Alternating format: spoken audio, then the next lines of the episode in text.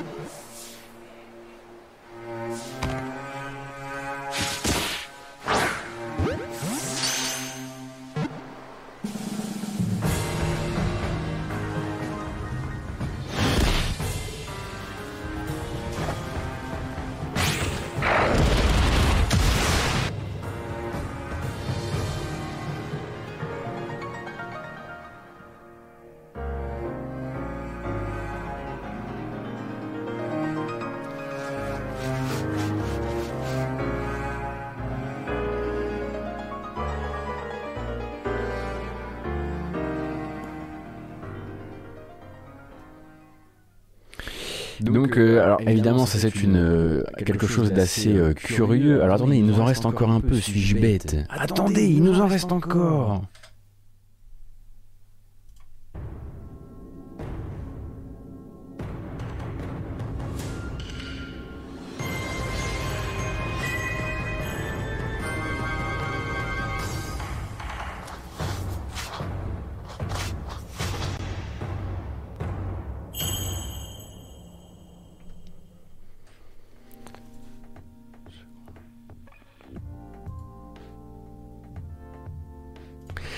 C'est réglé. Euh, je pense que c'est réglé désormais. Voilà, comme ça. Non Comment ça, non Attendez, il y a un truc qui ne va pas comme il devrait là. Ah Le voilà. Navré, c'est de mon fait, voilà, il fallait bien que ça arrive à un moment ou à un autre, je découvre et j'ai enregistré de mauvais presets euh, pour ma nouvelle aventure avec le Go XLR. On va ce qu'on va, voilà, on va juste mémoriser ça tout de suite de manière à plus avoir le problème. Donc, légende Pokémon Arceus, c'était donc le main event, l'annonce principale euh, de ce cher euh, Pokémon Presence de 20 minutes, organisé, organisé par la Pokémon Company. alors celui-ci c'était, c'est le jeu de chez Game Freak. Alors évidemment, on a vu une version qui est assez particulière, euh, qui tourne assez mal, qui est assez moche également. Euh, c'est un jeu qui est prévu pour 2022 en revanche, et donc il y a encore moyen de faire.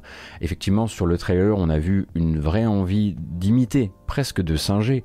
Euh, Zelda Breath of the Wild, même par les plans de caméra, hein, même le, plan rasant comme ça sur le, sur le pic rocheux avant, de, avant le, le, vide, euh, c'était une vraie envie de dire bah, ce sera le BOTW euh, de, de Pokémon. Cependant, effectivement, il y a encore beaucoup beaucoup à faire d'un point de vue technique et c'est à se demander ont-ils seulement appris quelque chose de la présentation de, de épée bouclier et de l'époque où il l'avait montré dans un état, dans un état assez catastrophique en termes de euh, framerate. Toujours est-il que ça va se passer donc dans la région, une région que l'on connaît déjà, euh, puisque c'est la région euh, de Pokémon Diamant et Pokémon Perle, la région de Sinnoh, et c'est pour ça notamment que celui-ci en fait va prendre une nouvelle, toute nouvelle approche qui est de dire vous allez être le créateur ou la créatrice du tout premier Pokédex jamais créé, en gros. Euh, le but est de dire, euh, on part très très loin dans le monde de Pokémon en termes de, en termes de frise temporelle, et on s'en va dans un monde où les Pokémon courent la lande de manière complètement libre, où le concept même de dresseur euh, Pokémon ou de ligue Pokémon sont des choses complètement inexistantes.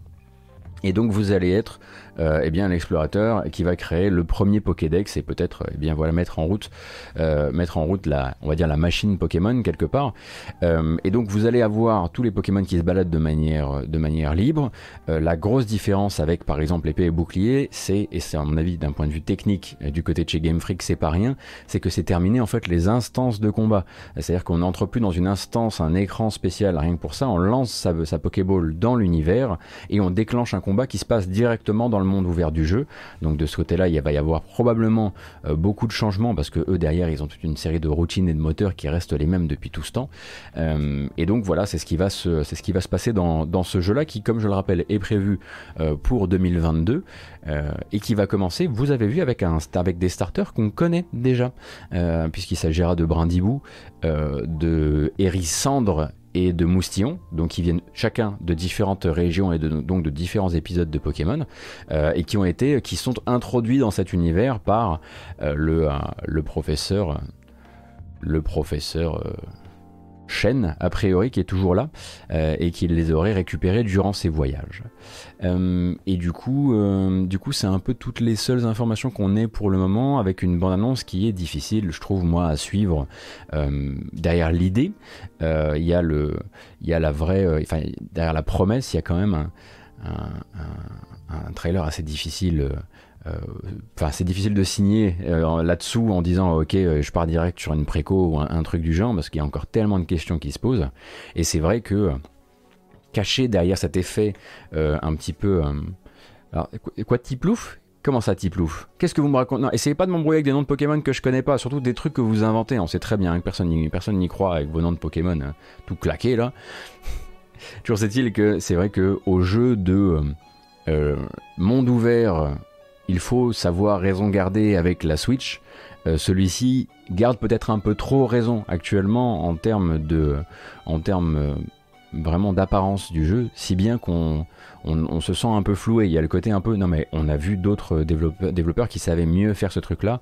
Euh, du coup, l'idée est bonne, mais la présentation pour l'instant est quand même un petit peu, un petit peu inquiétante. Et derrière ce donc euh, légende Pokémon Arceus, euh, eh bien, il y avait, enfin avant en l'occurrence, il y avait une sorte de des premières parties, et finalement c'était celle que moi j'attendais. Euh, cette première partie, c'est une nouvelle bande-annonce pour New Pokémon Snap, qui lui est un jeu beaucoup plus actuel, ou en tout cas imminent, euh, puisqu'il sort le 30 avril prochain, et que ça mérite bien qu'on se refasse cette nouvelle bande-annonce. Si, elle, se lance, évidemment.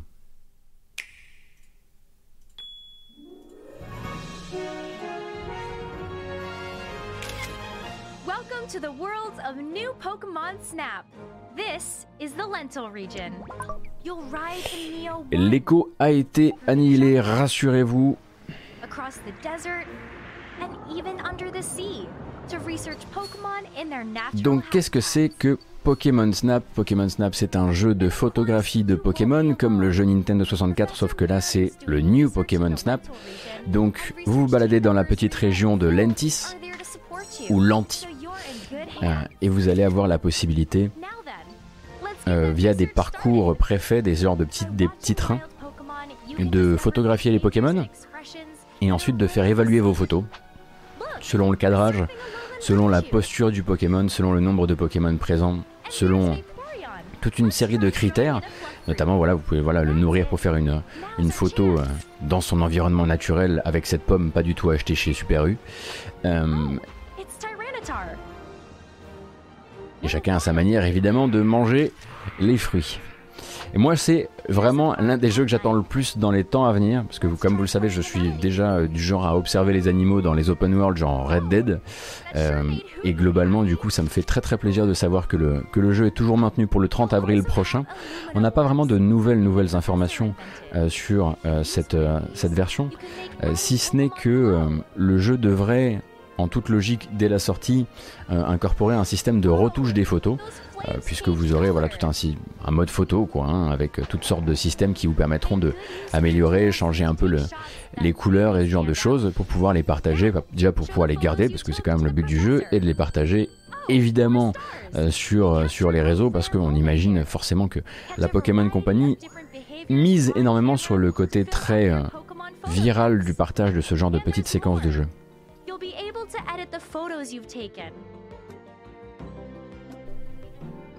Use features like stickers and frames to make your favorite photos even more special.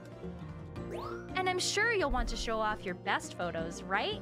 Enfin, vous avez capté l'idée, hein. Euh, on va pas se refaire tout le trailer, mais globalement, ça sort donc le 30 euh, avril prochain. Euh, alors, photo notée par une IA, quelle angoisse. Après balle, j'ai l'impression que c'est pas l'IA, elle est pas là pour des pour des motifs, euh, elle est pas là pour des motifs artistiques en fait. Euh, elle va noter le cadrage, des trucs très simples, genre bah est-ce que tu as réussi à prendre un petit peu de ciel derrière, j'imagine. Mais surtout, elle est là pour le Pokémon, sa posture, éventuellement son moral. ta connexion avec lui d'un point de vue parce qu'il me semble que tu peux un petit peu te faire des, des copains sur le parcours et, et j'imagine sa manière de lui être comment dire, euh, réactif à la photo. Euh, mais globalement, euh, ça devrait pas être des trucs du genre, elle est jolie, hmm, elle est pas jolie. Après, ça va peut-être aussi le nombre de Pokémon. Est-ce qu'il est de dos? Est-ce qu'il est de face? Des trucs qui sont étudiables avec des chiffres en fait. L'intérêt du jeu, c'est de se balader, de photographier des Pokémon. Voilà. Ah ben moi j'ai 10 ans dans ce cas, parce que sur le chat ça dit si tu as 10 ans pourquoi pas? Moi j'ai hyper hyper hâte de jouer au jeu. Après j'imagine qu'on a tous peut-être entendu déjà parler de Pokémon Snap une première fois à l'époque de la 64 et moi j'étais j'avais voilà j'avais un pote qui, l'avait et, j'étais hyper jaloux hyper hyper jaloux parce que j'avais euh, pas le j'avais pas le jeu et moi, moi je pouvais pas faire mes petits safari photos de mon côté euh, et là en fait je vais me double défouler sur celui-ci quoi Ça va, on, est, on est quelques-uns à avoir 10 ans sur le chat, euh, c'est rassurant. Non, mais j'avais peur d'être tout seul, moi, avec tout ça. Et en 20 minutes, hein, quand même, d'événements, euh, d'événements PlayStation, euh, ils ont d'événements PlayStation. d'événements euh, Pokémon. Ils ont donc réussi à claquer trois annonces, on va dire, majeures. La dernière étant probablement la plus attendue, puisqu'il y avait de nombreuses rumeurs à ce sujet-là. Enfin, trois annonces, trois, trois sujets majeurs. Pokémon Diamant étincelant et Perle scintillante. Alors, qu'est-ce que c'est qu'Ezako? Eh bien, Diamant étincelant et Perle scintillante, ce sont les remakes de Diamant et. Et ça sortira du coup, c'est le jeu Pokémon, on va dire, nouveau avec Pokémon Snap pour l'année 2021, euh, qui est une, un outsource euh, qui a été réalisé par euh, ICLA, qui est donc un studio qui, ICLA ça veut dire I Love Computer Arts, et c'est eux qui vont donc gérer ce remake qui s'annonce avec une bande annonce, et qui devrait sortir, qui s'annonce avec une bande annonce, oui, rien que ça, et qui devrait sortir fin 2021.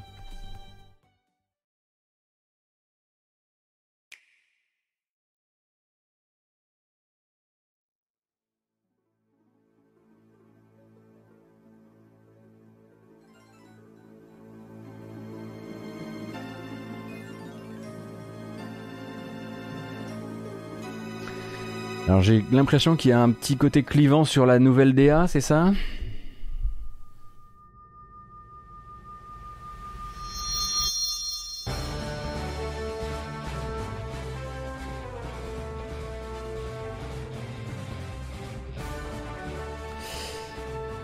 C'est effectivement pas forcément ce que vous étiez en droit d'attendre de la du remake du jeu de 2007, enfin des jeux de 2007 en l'occurrence Pokémon Diamant et Pokémon Perle. Euh, donc officialisé, on le rappelle, euh, pour cette année, même si tout le monde était un petit peu déjà euh, au fait du projet, puisque c'était un des serpents de mer de possible pour, cette, pour ces 25 ans de Pokémon. Et c'est vrai que c'est vrai que ça n'a pas été accueilli de la manière la plus euh, unanime, dirons-nous. Mais n'ayant pas connu le jeu de base, je vais éviter de de formuler des jugements. Fin 2021, euh, donc, euh, pour Diamant étincelant et Perle scintillante. J'espère qu'après on aura du bleu roi, rouge carmin, des trucs comme ça, quoi.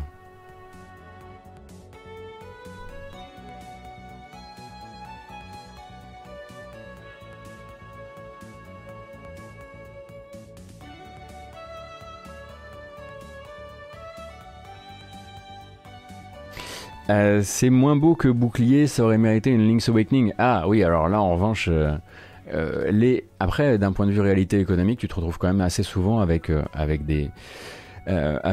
ces projets de ces projets-là sont externalisés et quand ils sont externalisés, c'est aussi avec des studios qui font avec leurs moyens, avec les moteurs qu'on leur donne, avec les budgets qu'on leur donne. Et clairement, là, bah, voilà, le truc reflète assez bien bah, le, le, fait que c'est pas le projet, le gros projet, on va dire, du moment de Game Freak, quoi.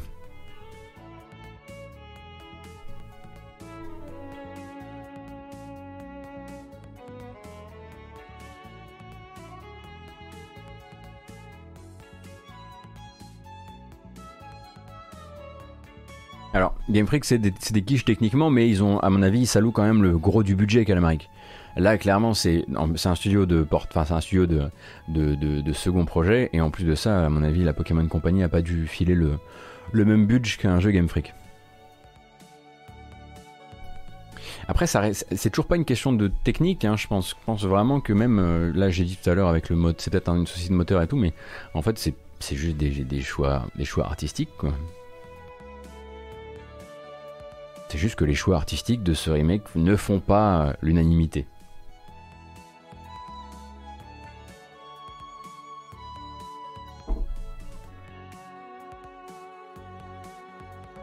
Après, euh, moi, vous savez, euh, Pokémon, j'en étais revenu il y a environ 25 bah, ans, puisque j'ai moi connu Pokémon que en bleu et rouge.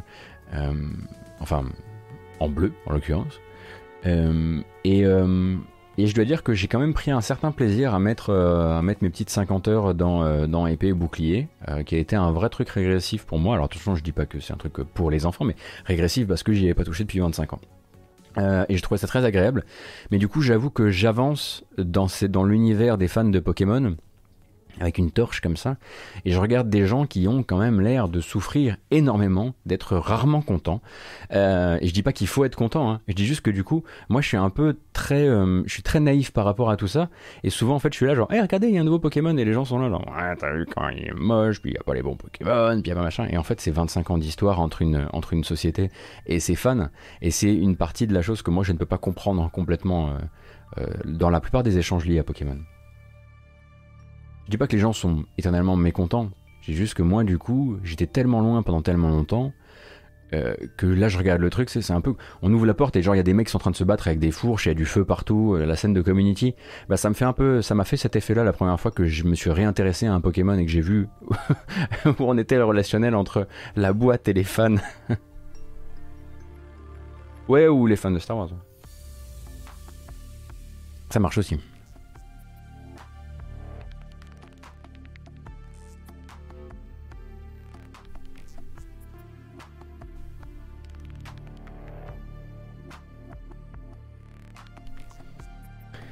Brindibou, Hérissandre et Moustillon, quoi.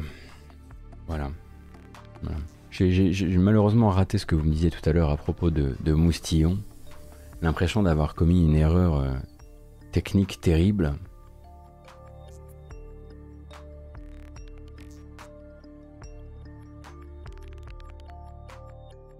Tiplouf, Tiplouf.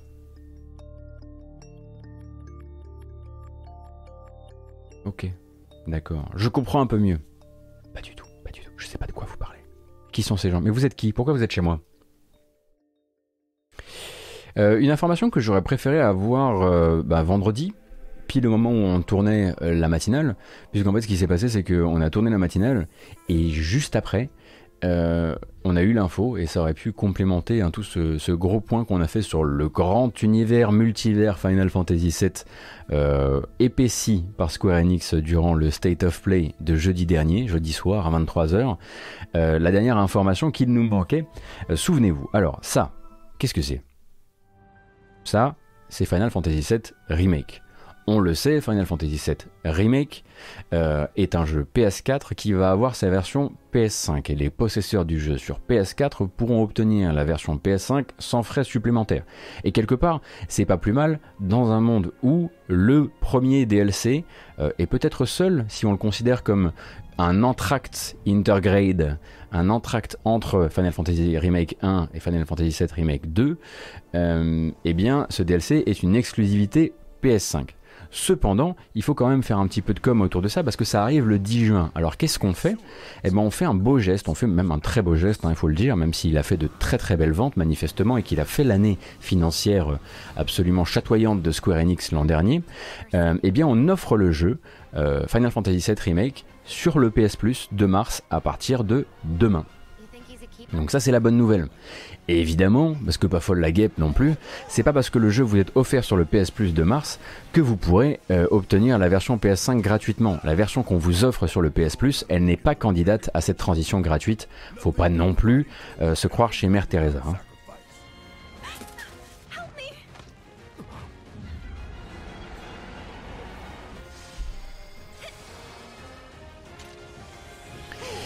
Du coup, vous pourrez découvrir le jeu à un moindre frais si vous le désirez. Si vous êtes abonné euh, PlayStation Plus à partir de demain, ça fera partie des jeux de mars, mais il ne sera pas seul, euh, puisque dans les jeux de mars, vous trouverez aussi, si vous êtes possesseur de PSVR et que vous n'avez pas encore euh, fait le choix de Farpoint, vous pourrez découvrir donc Farpoint, qui est donc un FPS en réalité virtuelle, qui n'a pas eu une extrême bonne presse. En revanche, autre truc assez intéressant, notamment si vous avez eu envie de vous, de vous intéresser au jeu et que vous vous êtes demandé si vous aviez le temps ou si vous aviez l'argent et suffisamment de temps pour y mettre cet argent.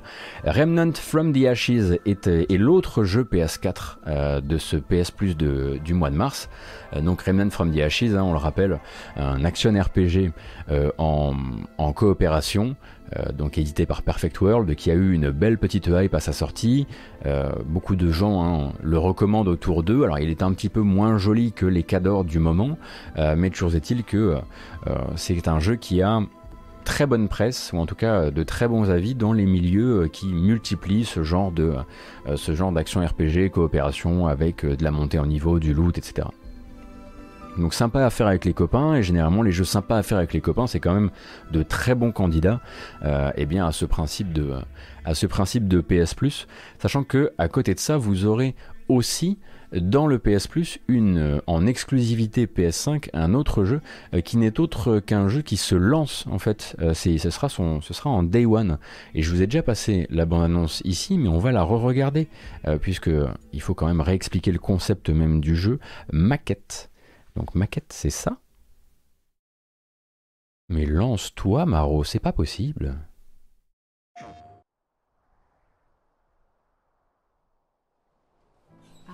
Excuse me, do you mind if I sit here while I wait for my coffee? Oh, um, yeah, go ahead, knock yourself out. oh my gosh, I'm so Alors, la voix de l'actrice, c'est Bryce Dallas Howard, que vous avez peut-être vu dans Le Village ou dans les récents Jurassic World. Euh, donc pour un jeu qui va raconter euh, des, les histoires, des souvenirs d'un couple au travers d'un puzzle game où vous, vous allez eh bien, agir sur une maquette et ce que vous allez impacter sur cette maquette va arriver dans le monde réel. Enfin, dans le monde autour de la maquette. Regardez, hein, les images parlent pour elles.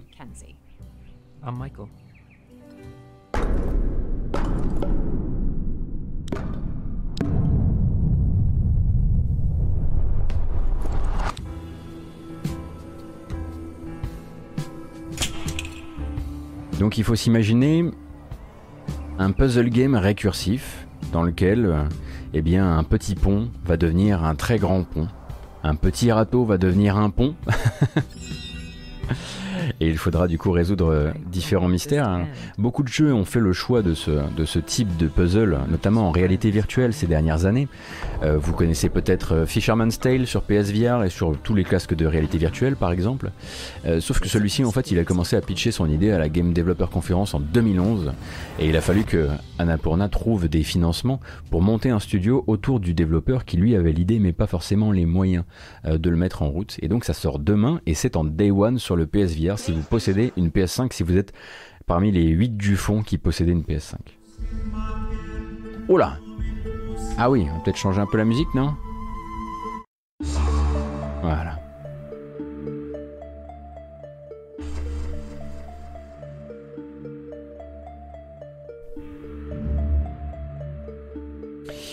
Mais Maquette sortira également sur d'autres plateformes. Hein. C'est pas du tout une exclusivité PS5. Il me semble que c'est une exclue console euh, PS5. Euh, et de ce côté, eh bien, on aura l'occasion, j'espère, de vous montrer le jeu. Moi, j'ambitionne de vous montrer le jeu demain, puisqu'il sort également sur PC et que j'ai essayé d'obtenir une clé. Donc si Annapurna est gentil avec moi, euh, non pas que non pas que sinon non pas que s'il m'en envoie ce pas ce soit des méchants du coup, euh, mais on aura peut-être l'occasion de découvrir le début de l'aventure ensemble si ça vous intéresse.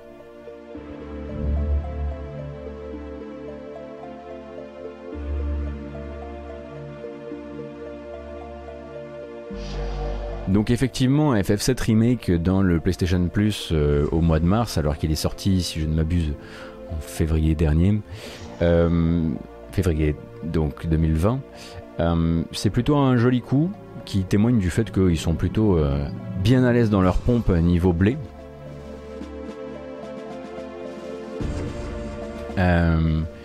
et que et surtout bah, qu'il y, a un coup à jouer. Hein. ah, c'était en mars, début avril? Ah, ah ça fait moins d'un an même. Moins d'un an. Oui, on, a dit euh, pour le pas d'upgrade pour PS5, mais ça c'est normal. Enfin, imaginez, imaginez euh, déjà quand on annonce que la version, de, la version PS4, euh, la version PS5 est gratuite pour les possesseurs de PS4, on imagine tous les stocks boîtes chez Auchan, chez machin qui font parce que littéralement là le, jeu il est souvent à 20-25 balles. En plus, on va pas l'offrir à tous les gens, genre bah écoute maintenant tu passes, tu passes un an après la sortie du jeu et t'as directement sa version PS5 gratuite alors que t'avais pas acheté le jeu. Après, ça devient vraiment, d'un point de vue commercial, ça n'a plus aucun sens. C'est logique qu'ils fassent comme ça. Mais du coup, ça brouille encore un peu plus cette offre euh, très, très bizarre et très floue qu'on a pu avoir ces derniers temps, euh, puisqu'on a vu FF7 Remake, on a vu FF7 Remake PS5, on a vu Intergrade, qui est le DLC uniquement pour PS5 mais pas pour PS4, on a vu The First Soldier, qui est le Battle Royale dans l'univers de FF7, on a vu Ever Crisis, qui est le re-remake de FF7 pour mobile, mais qui sortira probablement sur console avec du chapitre et Advent Children dedans, ainsi que Crisis Core et Dirge of Cerberus à un moment, effectivement, quand tu arrives derrière, après la fête, et que tu dis juste, au fait, si vous achetez le jeu sur PS4, enfin si vous prenez le jeu sur PS4 avec le PS Plus, vous n'aurez pas le truc gratuit qu'on vous a dit hier. Euh, oui. Et oui, c'est sûr que euh, l'offre est de plus en plus floue, mais pour le coup, cette information prise seule est tout à fait logique.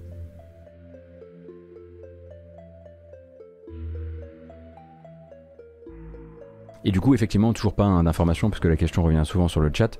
Euh, toujours pas d'informations sur les versions euh, d'autres plateformes, euh, que ce soit euh, PC ou Xbox. De manière générale, de toute façon, c'était un événement, le State of Play, c'était un événement Sony dont le but était de parler des prochains jeux à sortir sur PS4 et PS5. Donc c'était pas l'endroit en fait.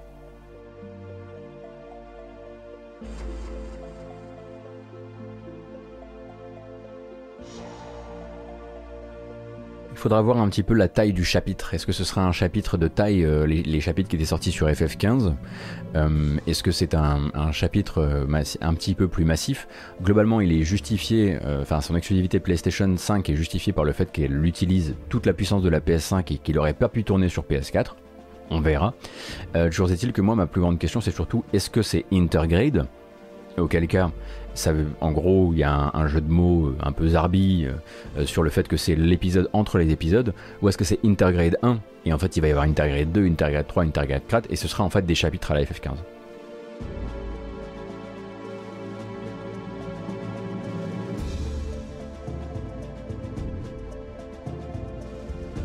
Ben, comme on disait, Ola, le DLC, le DLC Vincent, c'est un peu plus compliqué parce que si tu veux un tout petit peu coller à ton histoire de base, ce qu'ils sont pas obligés de faire, tu dois effectivement l'intégrer un peu plus à un moment de l'histoire. On m'avait rappelé à l'ordre effectivement là-dessus quand on avait discuté. En revanche, moi je suis vraiment persuadé que le Gold Saucer sera un DLC. Notez-le, hein, comme ça quand euh, ce sera pas le cas, j'aurai l'air con. Mais c'est quelque chose que je pense tout à fait possible. Euh,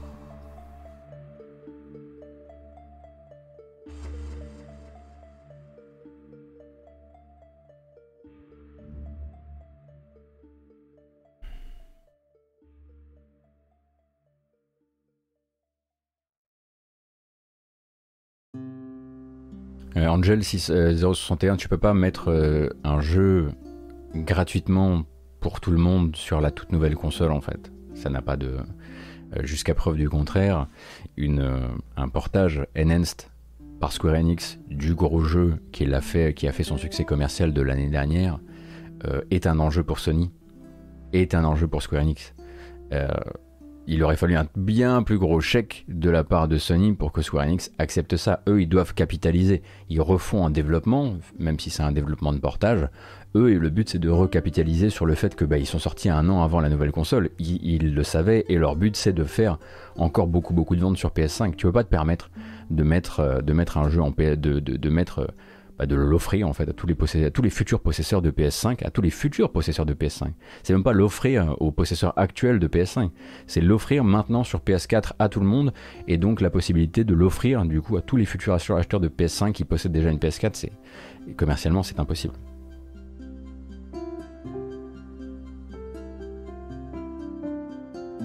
C'est déjà énorme effectivement parce que d'habitude hein, les cycles de vie euh, d'un jeu pour pouvoir se retrouver dans le PS Plus c'est bien bien plus long. Euh, c'est généralement dans des tentatives de relaunch. Euh,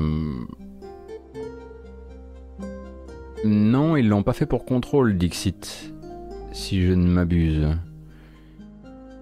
Enfin, c'est pas dans les mêmes termes en fait. Attends. ce qu'ils l'ont, ce qu'ils l'ont fait pour contrôle, c'est qu'en fait ils l'ont ils, mettent la définitive édition PS5 à disposition des possesseurs actuels de PS5. Voilà.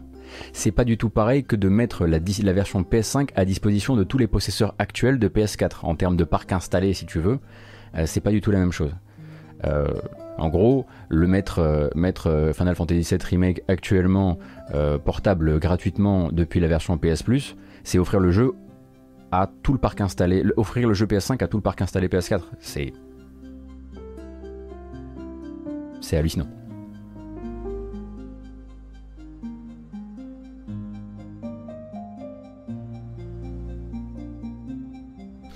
Une information un tout petit peu moins reluisante, mais qui témoigne d'une histoire qui n'a l'air de jamais vouloir se terminer.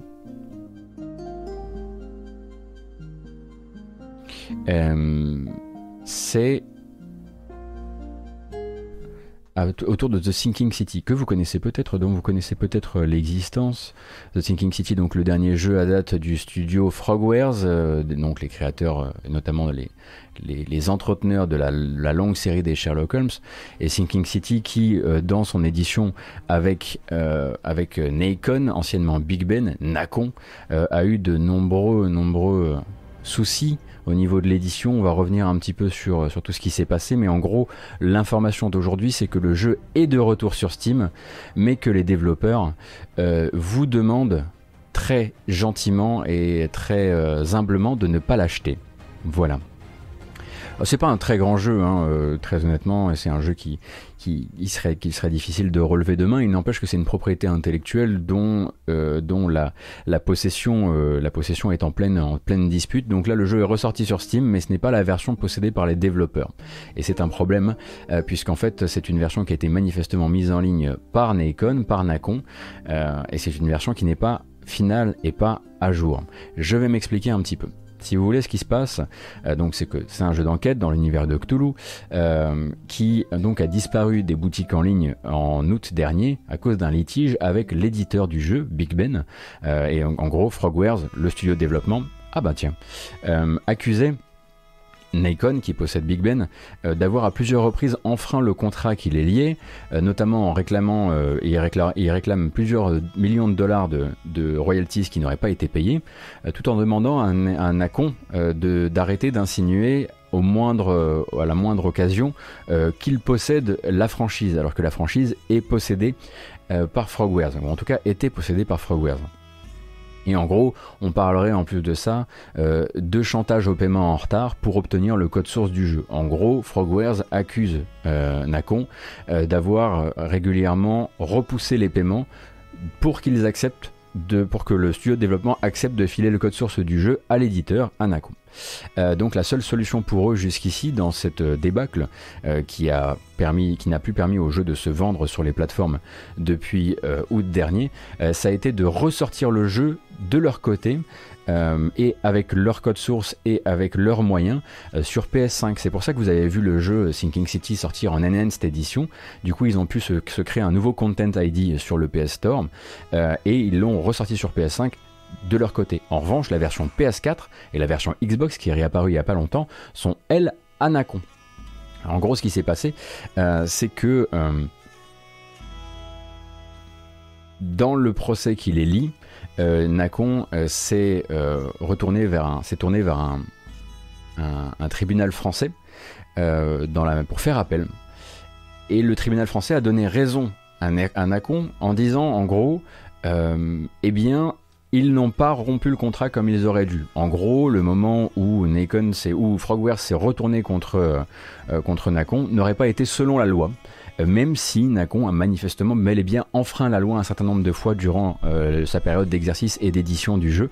Au final, le tribunal français a dit ouais, mais quand vous vous êtes retourné contre les gens qui vous qui euh, qui vous torturaient d'un point de vue financier, vous l'avez pas fait selon les règles du jeu. du coup, en gros, on tranche et on dit euh, eh bien maintenant la licence eh bien elle appartient à Nacon. D'où le fait que le jeu est réapparu sur Xbox et notamment réapparu sur Steam. Et réapparu sur Steam ces jours-ci, euh, réapparu sur Steam et c'est là qu'est le gros problème, euh, c'est qu'il est réapparu sans les cloud saves, sans les trophées, sans les DLC et en gros tout ce qui semblait être là avant le clash entre les deux n'y est pas, tout simplement parce qu'en fait Nacon n'avait pas le dernier code source à date et a juste uploadé le dernier code source que eux possédaient sur Steam en mode ah le jeu est de retour sur le store. Big Ben, franchement, les gars, faites-vous une réputation, mais il va falloir bosser, hein, parce que chaque, à chaque fois que vous avez l'occasion, vous passez pour les derniers, et vous passez vraiment pour les pires surtout.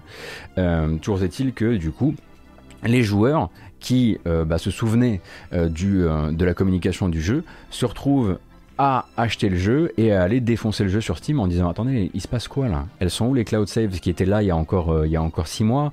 Euh, Ils sont où les DLC euh, Il est où? Elles sont où les optimisations? Il manque la moitié, enfin il manque un bout en fait. C'est une vieille build du jeu. et la seule manière pour l'instant qu'a Frogwares quand ils sont alpagués sur les réseaux sociaux de répondre, c'est de dire Frogwares n'a pas créé la version de, de The Sinking City vendue actuellement sur Steam. Nous ne recommandons nous ne recommandons pas cette version. et voilà, donc euh, maintenant, ça va être, euh, je ne sais pas qui doit trancher sur la question. Est-ce que ça va être Steam qui doit trancher? Est-ce que c'est euh, les tribunaux qui ont manifestement donné le droit à l'appel de Nikon Toujours est-il que là, ben, on est avec plusieurs versions du jeu qui sont poussées dans des versions différentes sur différents stores et qui n'appartiennent pas aux mêmes personnes. Donc même si vous étiez curieux actuellement, curieux et curieux du jeu, sachez que si vous l'achetez sur Steam ou sur Xbox ou sur PS4, pour l'instant vous, vous engraissez pardon, euh, l'éditeur et non pas le créateur du jeu.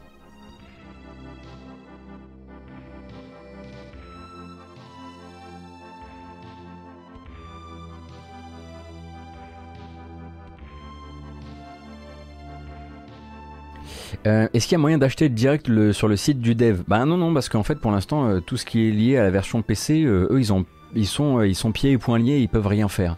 Donc pour l'instant, la seule version que tu puisses acheter et qui euh, appartienne au dev, c'est la version PS5. C'est un bordel euh, hallucinant. Alors oui, j'entends par-ci par-là, dans les travées de l'Assemblée, que ce serait l'heure de la bamboche. Bon.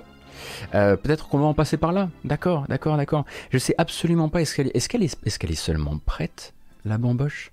Est-ce que vous êtes prêt pour la bamboche?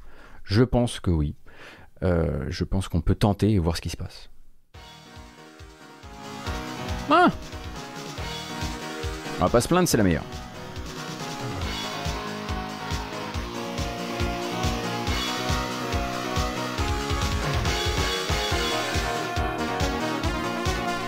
Santé à vous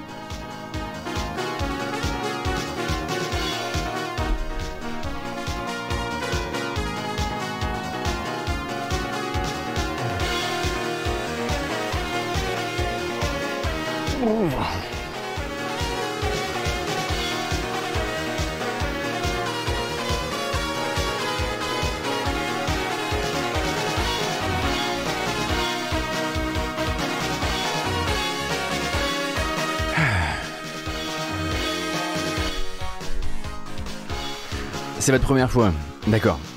Du coup, vous savez pas trop ce qui se passe là, c'est ça? Vous arrivez, le mec il y a des smileys partout, l'écran est cassé. C'est normal, on fait juste un peu la fête quand on constate qu'on est beaucoup parce qu'on est content d'être beaucoup. Et que je suis content que vous soyez beaucoup évidemment. Euh, mais c'est des tout petits moments, hein. après on retourne sur les news évidemment, on prend. On vous vole pas votre temps, on vous promet pas des choses qui n'existent pas. Ici on fait effectivement les news jeux vidéo du lundi au vendredi de 9h à 11h30.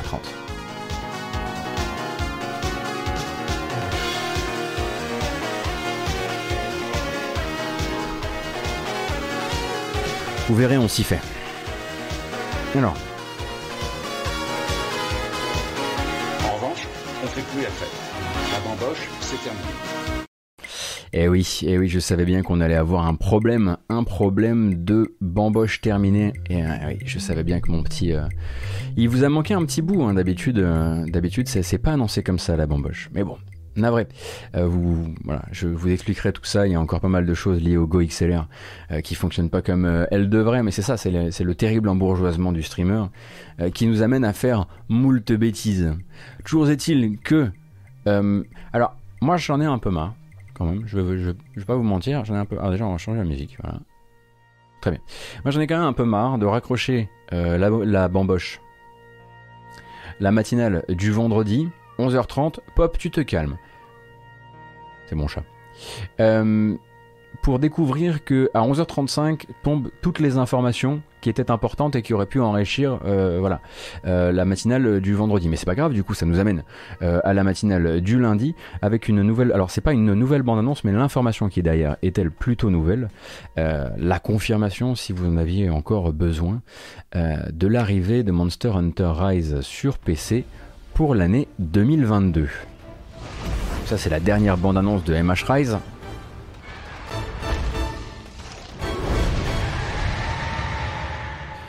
Euh, Puisque pour rappel, le jeu qui est attendu sur Switch le 26 mars prochain, euh, on avait eu l'information, enfin certains avaient eu l'information par euh, le gros vol de données dont avait été victime Capcom, c'était dans les tuyaux et maintenant c'est officialisé par le réalisateur et le producteur de Monster Hunter Rise euh, qui euh, dans les dernières euh, discussions qu'ils ont pu avoir avec la presse, les dernières interviews ont officialisé l'information.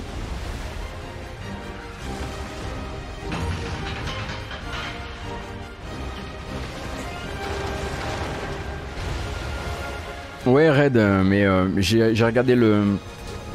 En fait, j'ai regardé le, le replay vendredi et j'étais persuadé en fait que c'était euh, encore euh, que Madame me remontait encore les rumeurs et pas la confirmation. 50 years ago, Kamura Village was attacked by the Rampage and Magnum Hollow. And we saw Et donc les prochains temps forts hein, pour la série Monster Hunter, c'est le 8 mars à 15h, un événement en ligne où vous pourrez avoir de nouvelles informations à la fois sur MH Rise, mais aussi euh, sur Monster Hunter Stories 2, qui lui est un RPG dans l'univers de Monster Hunter, qui sortira sur Switch cet été, s'il arrive à tenir ses délais. Euh, et donc voilà, celui-ci sortira également sur PC en 2022.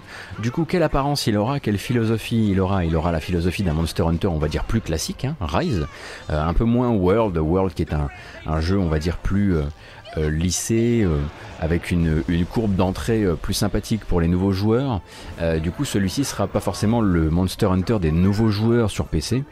Euh, il faudra voir un petit peu quelle tête il aura, c'est sûr.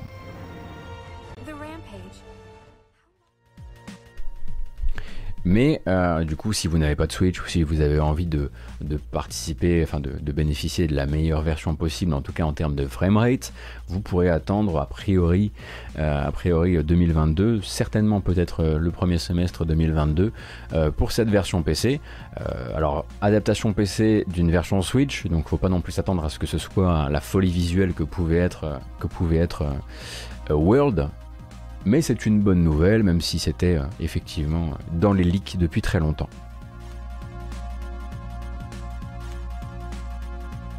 Euh, en tout cas, pour l'instant, il n'y a pas été question de cross-save euh, Astéron. C'est vrai que ce serait la bonne solution.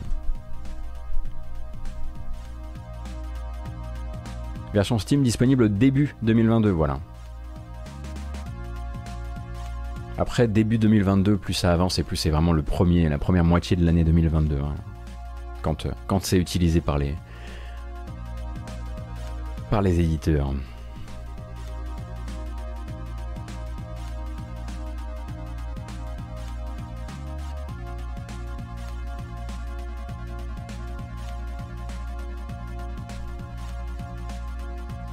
Janvier, parce que Capcom sort souvent un gros jeu en janvier. Après, oui, c'est vrai que je connais assez peu le, le calendrier habituel de Capcom.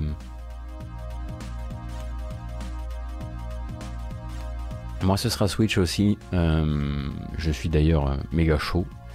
Euh, et on en streamera probablement. Il faudrait que vous m'appreniez plein de choses. Hein. Déjà là, pendant la démo, quand on a streamé le truc, vous m'avez appris tellement de trucs.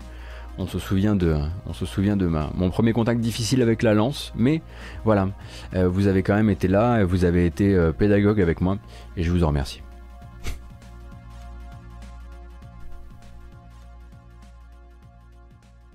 Mais qu'est-ce que c'est Mais qu'est-ce que c'est tout ça?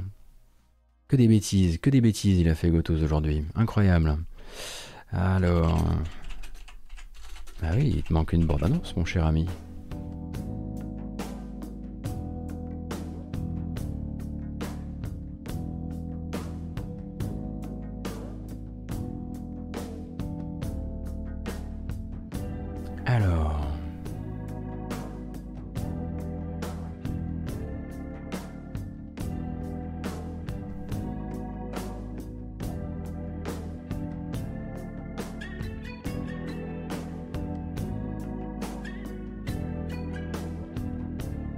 Curieuse. Excusez-moi, j'ai un petit, une petite couillette de setup. Rien de grave.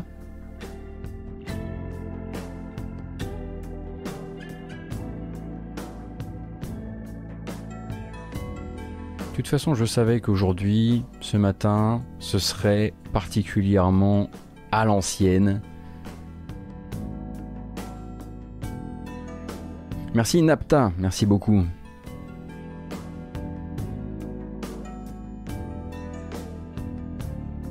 Merci également Barbarian Bros. Une toute petite bande annonce très rapide, elle fait 50 secondes. Je suis allé la rechercher spécialement parce que, euh, voilà, pour faire plaisir quand même, faire plaisir aux copains. Hop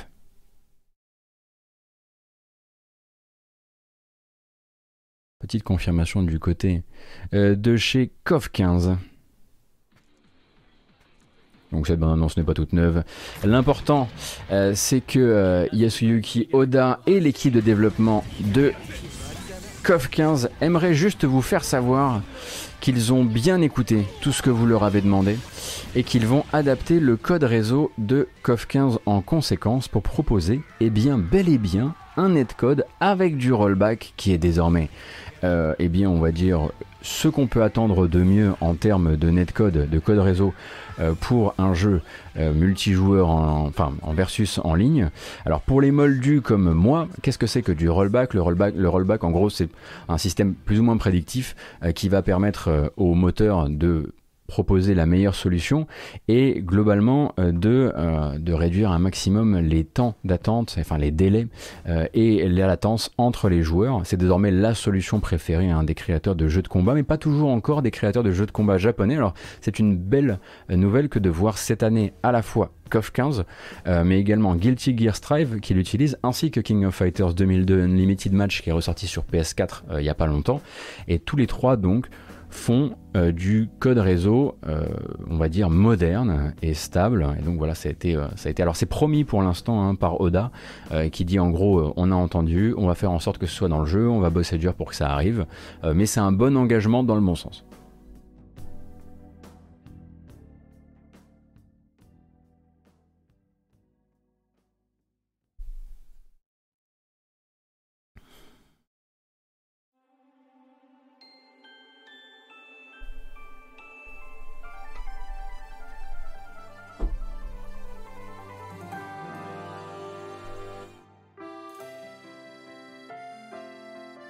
De musique un peu douce, ça vous changera. Euh, c'est le cas pour Guilty, euh, Naiden. Hein. c'est déjà du rollback chez Guilty. Si tu parles de Strive. Bah d'ailleurs, euh, si vous voulez vous pencher sur la question, il y a une excellente preview de Guilty Gear Strive sur Gamecult écrite par un mec euh, débute, hein.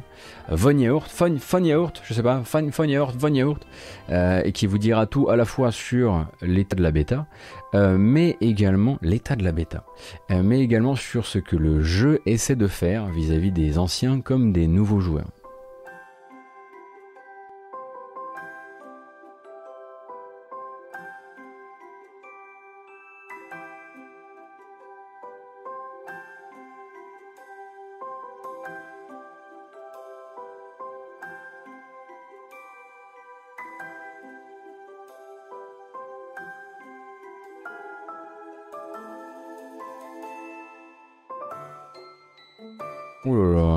C'est n'importe quoi euh, cette matinale, il n'y a rien qui fonctionne. Clofab, merci beaucoup pour ton prime, c'est très gentil.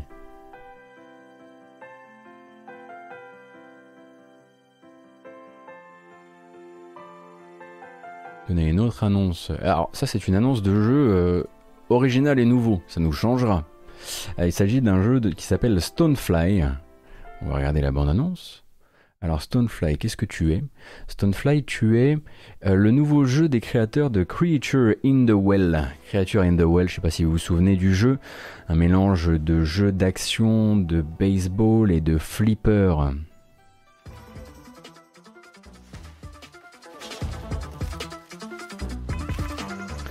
Et leur nouveau jeu serait un jeu de pilotage d'insectes robotiques.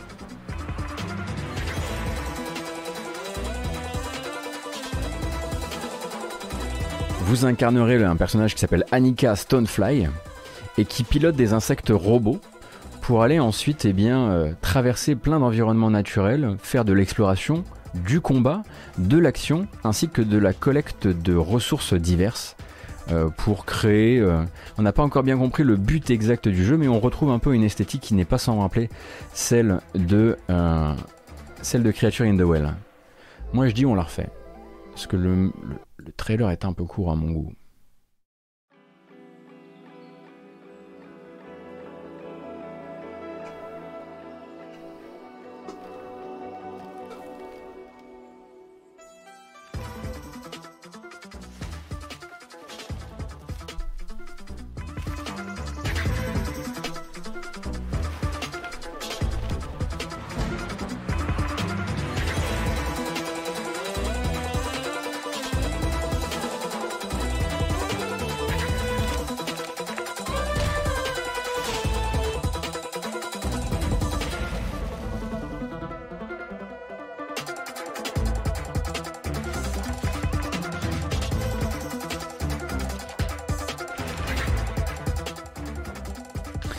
C'est agréable à regarder, hein. vraiment, il y a quelque chose qui se passe quand on voit le jeu tourner. Et, et, la bonne nouvelle, probablement la meilleure des nouvelles, euh, c'est que Stonefly, jusqu'à preuve du contraire, vise cet été sur PS5, sur PS4, sur Xbox Series, sur Xbox One, ainsi que sur PC.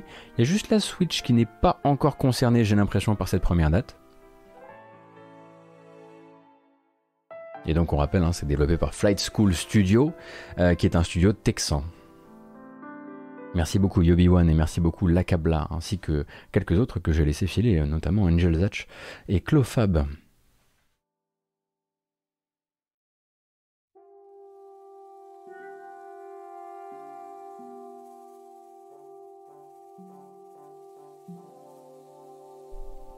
J'ai également, également, deux petites minutes de rab sur un jeu qu'on avait survolé il y a quelques. On avait regardé une, 4 minutes de gameplay de The Day Before, souvenez-vous. Une sorte de The Division avec des zombies développés en Sibérie euh, dont on avait dit euh, non mais ce jeu-là, soit il sort pas, soit il sort et c'est un clone.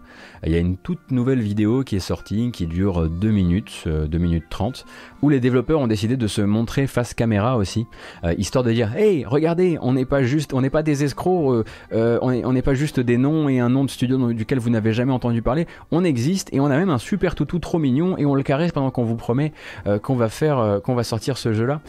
donc je vous propose de regarder la vidéo et puis ensuite de voir que juste derrière, à partir du moment où ils ont un peu montré, euh, on va dire pas de blanche et montré que c'était pas du scam euh, fait par une IA, euh, et ben, ben, effectivement on dirait vraiment vraiment vraiment trop The Division. toujours est-il que le jeu a quand même une ambition, c'est qu'au début, quand il montrait ses premières vidéos, on disait ce jeu-là, en fait, il essaie vraiment de conquérir le marché russe. Mais clairement, ils sont allés envoyer cette vidéo à IGN dans le but justement de conquérir le marché à l'international et même aux États-Unis. Et c'est là, à mon avis, au risque de se, de se heurter à un mur. Sait-on jamais On va quand même regarder la vidéo, vous me direz ce que vous en pensez. Merci Simgate, merci Brelock en toc. C'est parti. Donc, euh, Diana Platonova elle travaille chez l'éditeur Maitona.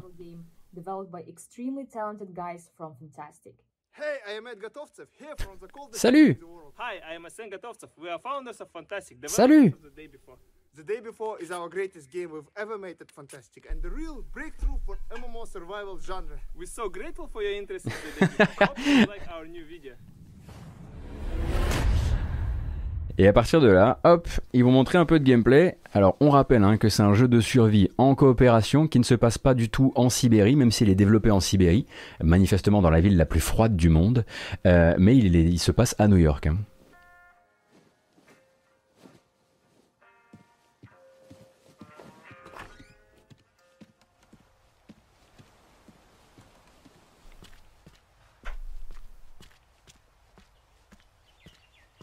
Ah, moi, je vous ai montré la vidéo juste pour le chien.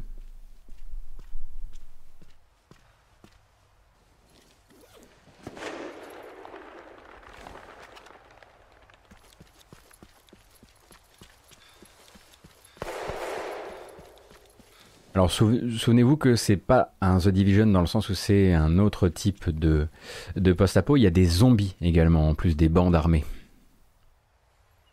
Alors la, démo qu'on nous présente là, elle est hyper hyper... Elle est au moins aussi scriptée qu'une démo Ubisoft en fait.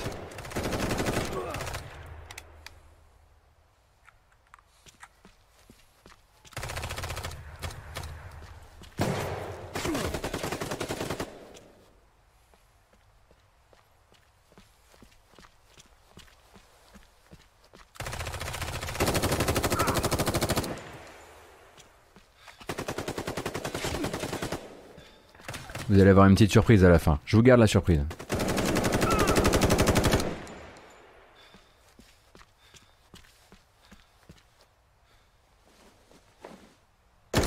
Bon, évidemment.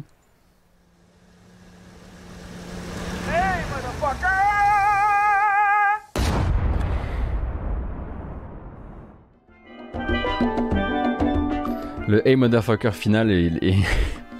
Je crois que c'est une manière de nous dire que dans le jeu, les joueurs pourront prendre des tanks. Voilà. Euh, il s'agit donc de The Day Before, qui est donc, comme on le disait, développé à Yakutsk euh, et euh, eh bien, va mélanger effectivement Je suis une légende et, The Division 2, en tout cas en termes d'apparence générale. la question étant comment ils comptent, parce qu'ils ont l'air de vraiment vouloir communiquer euh, de manière mondiale. Ils ont fait cette, vidéo en exclu avec IGN. Je me demande vraiment comment le public américain va accueillir un clone de The Division développé au fin fond de la Sibérie. Euh, et euh, mais je pense que c'était aussi une manière pour eux de sortir de cette espèce, espèce de, si vous voulez, de d'immense marasme de, de jeux développés bah, justement en Crimée, en Sibérie, à plein d'endroits comme ça, qui montrent des, des gameplays et surtout des, qui montrent des apparences hallucinantes, des jeux hyper beaux. D'ailleurs, on voit qu'il y a déjà un gros downgrade entre cette version et la première vidéo qu'on avait vue, et où on se dit non mais en fait, on sait même pas qui sont les gens qui sont derrière, on sait même pas combien, enfin combien il y a de, de, de, gens dans l'équipe de développement. Il y a beaucoup de vaporware en fait hein, qui sortent de là-bas et, et pas seulement de là-bas, mais généralement eux ils mettent le paquet justement avec des gens qui sortent notamment de euh, du, cinéma d'animation, de ce genre de choses. Et là en fait ils ont quand même envoyé cette vidéo à IGN, donc il y a une vraie ambition. Et euh, voilà, la question, euh, la question c'est jusqu'où l'ambition quoi.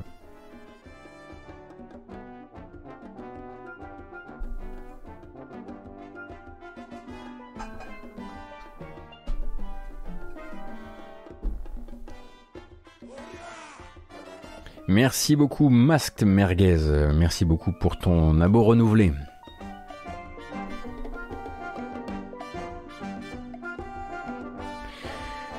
Voilà, il va falloir que je change la musique euh, si vous voulez parce que le, sujet est long euh, euh, et, pas forcément fun de chez fun. Oh, ça fera bien l'affaire. Donc en ce moment c'est la véritable passoire hein, sur tous les sujets liés de près ou de loin à Stadia.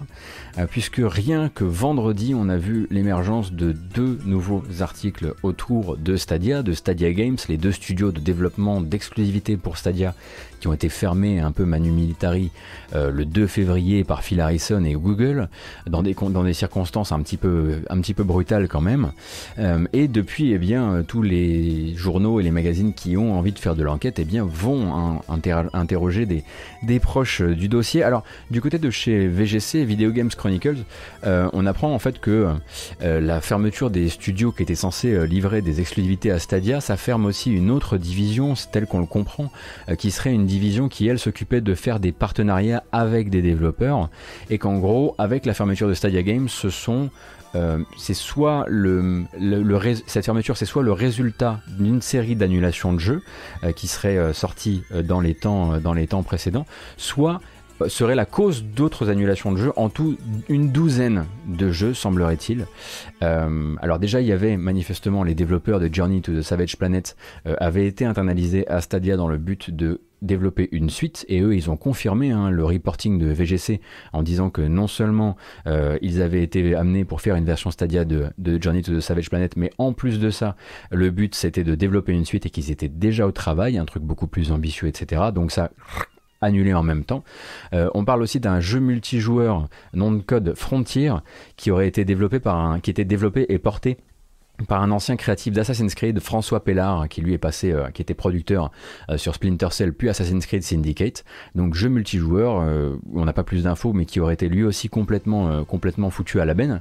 Et ça devient encore plus spécifique et plus difficile en termes de communication externe pour Stadia, puisque Google aurait également fermé il y a un an la porte à une exclusivité avec Hideo Kojima et avec Kojima Prod. Alors encore une fois, ça c'est des on le rappelle, c'est des témoignages. Euh, et donc, euh, il y aurait euh, eu en mai 2020 la fin, la cessation de toute communication entre Stadia et Kojima autour d'un projet de jeu d'horreur en épisode que lui avait dans les cartons et sur lequel en fait ils auraient décidé, Phil Harrison en personne aurait décidé de ne pas continuer. ce qui collerait en fait avec une indiscrétion de Kojima. à l'époque, c'était au micro de quel journaliste? Ah oui, c'était chez Live c'était chez, chez Live Door euh, au Japon, où en fait lui en mai dernier avait confié qu'il venait de perdre un projet euh, et qu'il était hyper frustré euh, et qu'il avait, et qu'il avait donc un truc sur le feu qui avait, pas, qui avait finalement pas dépassé la pré-production ce serait potentiellement ce jeu-là, même si depuis, euh, eh bien, euh, eh euh, Stadia a quand même pris le, temps de communiquer sur le fait qu'ils ils ne sont pas affiliés à Kojima et qu'ils ne sont pas affiliés à un projet avec Kojima. De l'utilisation de la conjugaison au présent, ce qui permet de complètement mettre de côté que c'est possible qu'ils aient effectivement été affiliés et qu'ils aient travaillé sur quelque chose ensemble. Toujours est-il que là, la communication, c'est ah non, nous on travaille pas avec Kojima. Bah oui, mais là, le reporting dit que tu as essayé de travailler avec Kojima. Euh, et le plus fou dans cette histoire, c'est que le démenti euh, couvre deux sujets qui sont à la fois Kojima, donc qui aurait eu son projet de, jeu d'horreur euh, épisodique avec Stadia, mais aussi quelque chose dont on ne connaît absolument pas la nature avec Yu Suzuki, donc créateur de Shenmue, entre autres choses. Merci Kirua, merci beaucoup. Merci Beck également.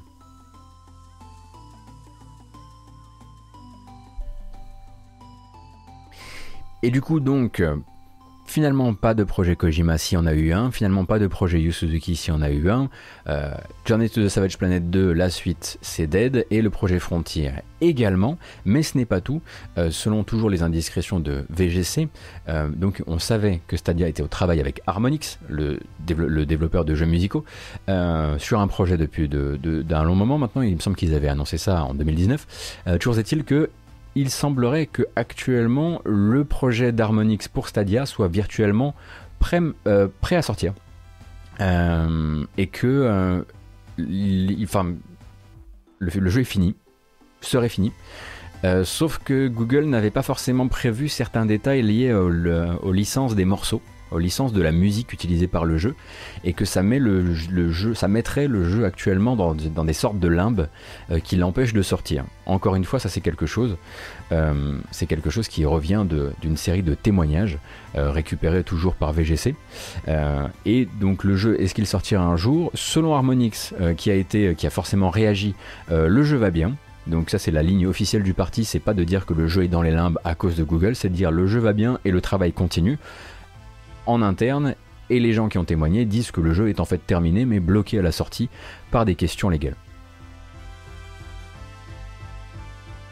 Et en même temps, de euh, qui avait ce reporting chez VGC, on avait un autre article qui lui sortait chez Bloomberg. Vous savez que Jason Schreier ne dort pas et il a les dents particulièrement longues en ce moment quand il s'agit de, de Stadia. du coup, nouvelle enquête du Loustic, cette fois qui est, qui est, euh, qui est, n'est pas co-signée par exemple avec euh, Priya Anand ou, quelqu'un d'autre, c'est vraiment signé uniquement par Jason Schreier, qui donc revient sur une série de mauvaises, de mauvais, de très mauvais choix euh, du côté de chez, euh, de chez Google et de chez Stadia et de la firme au-dessus de Google hein, qui s'appelle Alphabet. Euh, en gros, on apprend notamment que beaucoup des features qui devaient être vraiment prépondérante et centrale dans l'offre de Stadia. Souvenez-vous quand on nous a présenté Stadia tout au début, l'espèce d'hyper connectivité avec YouTube, la possibilité de rapidement cliquer sur essayer ce jeu et se retrouver directement dans une démo du jeu, c'est un truc qui a fini par être implémenté sur quelques trailers il y a très peu de temps. Ça devait être là la sortie euh, de Stadia, au lancement de Stadia euh, en fin 2019. Or, ils n'ont pas pu faire ainsi, et Phil Harrison était en train de promettre des choses qui n'étaient pas prêtes du tout pour le mass market et pour une grosse charge de joueurs, et plutôt en fait que de partir comme si de rien n'était, en interne, Google avait proposé euh, à Harrison de la jouer à la Google, à savoir de mettre un sticker bêta euh, sur ton service, et puis d'y aller doucement, d'y aller progressivement, et surtout d'y aller humblement d'un point de vue de la communication à l'extérieur. Le problème, c'est que Phil Harrison, lui, vient du circuit classique. C'est un mec, le problème, c'est qu'il est toujours un petit peu euh, contre la, bande d'arrêt d'urgence euh, sur le circuit.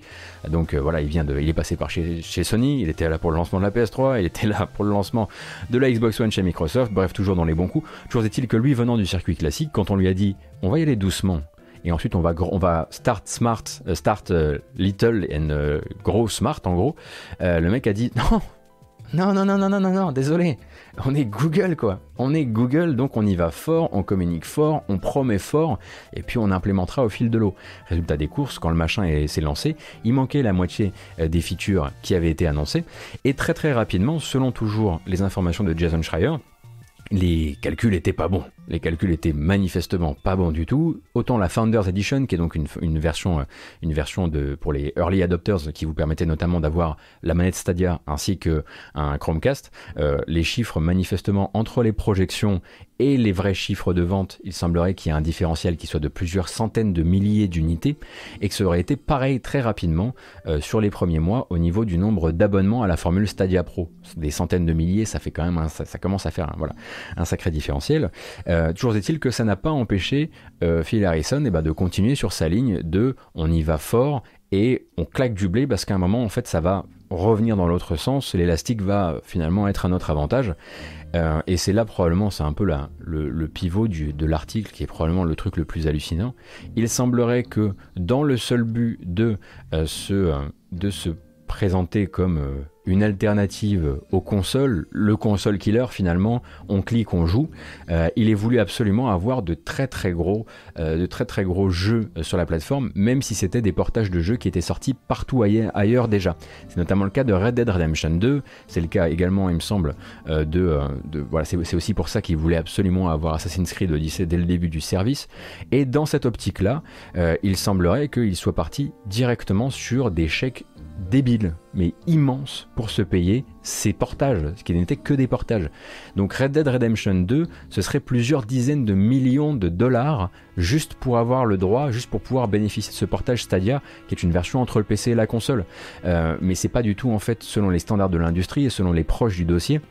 C'est absolument pas ce genre de, de, de, de, de somme qu'on met dans des portages. C'est pas ça qu'on paye et c'est, pour beaucoup d'observateurs, effectivement, il aurait pas fallu laisser tomber les Red Dead, etc., parce que tu en as besoin sur ton service pour faire venir les gens, etc.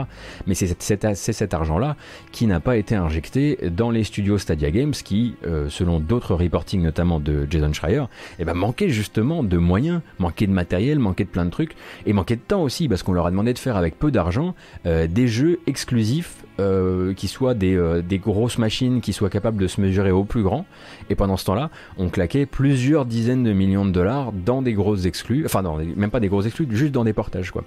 Donc il semblerait que voilà beaucoup de gens et beaucoup de même, même des développeurs en interne étaient hallucinés d'apprendre les chiffres euh, qu'était capable de claquer euh, le bon Phil Harrison pour avoir un jeu qui était déjà partout ailleurs.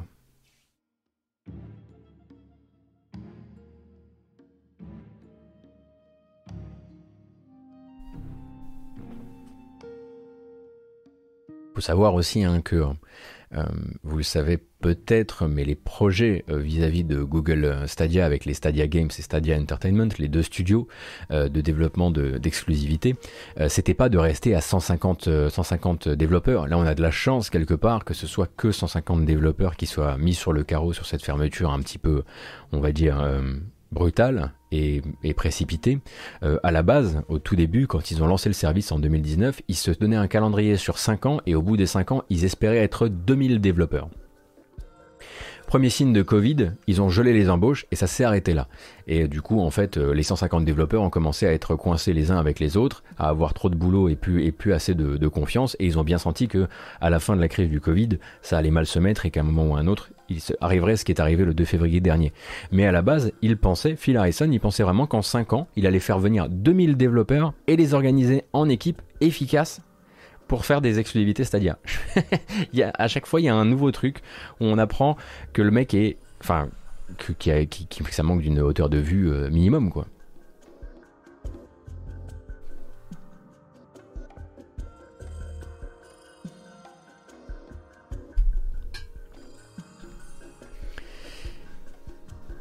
Donc bon, et ce ne sont pas nos dernières actualités à propos de Stadia, et non, et non, et non, figurez-vous euh, qu'il faut bien que parfois Stadia l'emporte et euh, gagne, une, euh, gagne une bataille, fut-elle pas forcément la bataille qu'on l'aurait vu, qu'on l'aurait voulu voir gagner. Souvenez-vous, dans une précédente matinale, on avait parlé de Relogic, les développeurs de Terraria, et de Andrew Spinks, donc le co-créateur de Relogic, qui avait piqué une sacrée gueulante contre Google après avoir été euh, enfermés dehors euh, sur YouTube, sur leur compte YouTube, sur leur compte Gmail, sur leur compte de développeur sur Google Play aussi ce qui fait quand même beaucoup. Et du coup, à force de faire chou blanc, de se faire envoyer balader de service Google en service Google, de réponse automatisée en réponse automatisée, le mec était en train de perdre de l'argent avec son studio parce que dans, son compte développeur Google Play, bah, il y avait du blé qu'il attendait, le blé de ses, achats, de ses ventes de jeux, pardon. Et il a fini par péter un plomb et il est allé sur Twitter et il a, il a balancé personne ne devrait faire du business avec Google, ils ont un service avec les développeurs qui est complètement à chier. Euh, moi, je veux pas travailler avec ces gens-là. J'annule la version de Stadia sur Google. Ça, c'était la dernière information. Et nous, on était là dans la matinale et on se disait, bah ouais, bah ils l'ont bien cherché, bien joué. Voilà, au moins toi tu utilises ton levier et tu l'utilises correctement et tu te voilà, tu montres que tu, tu te tiens debout. Bon, depuis il y a eu un petit peu de changement, c'est-à-dire que Google Google a fait genre allô? Ah non, désolé, j'étais dans un tunnel. Euh, du coup, ils lui ont rétabli YouTube, ils ont rétabli Gmail, ils ont rétabli les accès à Google Play et ils ont probablement euh, discuté fort, fort, fort. Toujours est-il que dans le dernier update euh, de dernier update de Studio, la mise, le dernier blog post de Relogic, eh bien Andrew Spinks annonce que la version Stadia est de retour sur les rails et qu'elle passe même actuellement en certification.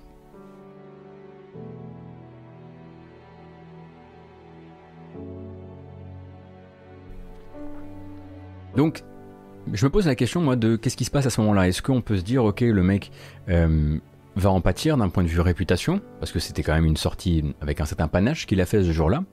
Euh, Est-ce qu'on peut se demander s'il n'y a pas eu un petit chèque de compensation derrière pour les, pour les dommages, et puis pour surtout le dommage au niveau de l'image euh, que, ça va, que ça va créer d'annoncer que finalement, ton annonce de ton, coup d'éclat n'en était, pas vraiment un. Euh, est-ce que c'est un, tout simplement, il n'y a même pas besoin d'un chèque et en fait il y a juste un petit rappel à l'ordre d'une ligne du contrat que Andrew Spinks avait manifestement oublié de lire avant d'aller tweeter. Euh, toujours est-il que c'est allé euh, très très vite finalement. Hein. C'était quoi? C'était en une semaine et demie cette affaire.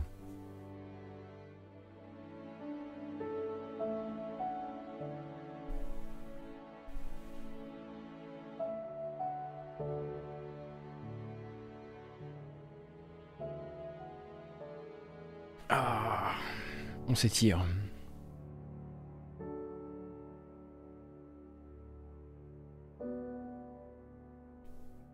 Euh, qui est en tort? Ah si, si, qui est en tort? Stadia. Stadia est en tort, enfin Google de manière générale, ont manifestement un service aux développeurs, développeurs partenaires qui est très mauvais. Voilà. À partir de là, lui, en fait, le truc c'est que quand tu fais ces trucs-là, tu les fais pas en vase clos. Quand tu lances à la face du monde, que tu es développeur de Terraria, qui est quand même un hit indé euh, qui a fait le, voilà, le trois fois le tour de la planète, quand tu lances euh, faire du business avec Stadia, c'est prendre un risque inconsidéré, je vous recommande de ne pas le faire, et qu'ensuite tu rétro-pédales, bon, t'es en tort aussi vis-à-vis de ta propre, euh, vis-à-vis de ta propre, on va, dire, réputation, quoi. Tu veux pas, pas juste rétro-pédaler et en sortir euh, grandi, euh, parce, que, parce clairement, tu as utilisé des outils euh, que tu n'étais pas prêt de. que tu n'arrivais pas à utiliser jusqu'au bout.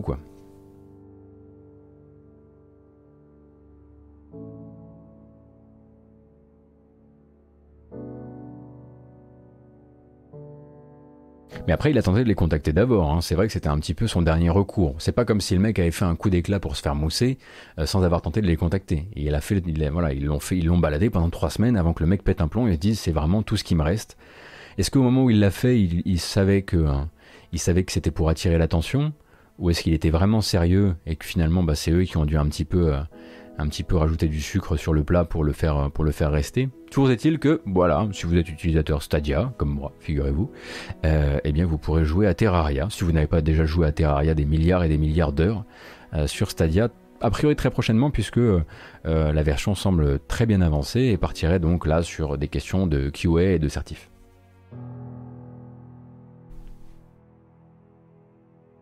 Et tant qu'on est dans Stadia, car manifestement, oui, ça fait la rythmique de cette matinée, euh, on peut parler aussi, si vous le voulez, bah, de, justement de Journey to the Savage Planet. Autre information sur laquelle on était déjà passé il y a quelques temps.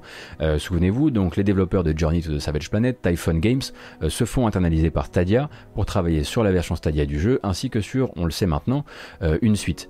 Euh, et ensuite, on se retrouve dans une petite euh, impasse assez gênante, euh, qui est que le jeu se fait un petit peu retoquer de partout sur Stadia par les, utilisateurs parce qu'il y a des bugs, parce qu'il y a des crashs, parce qu'il y a des bugs bloquants même pour avancer dans le jeu.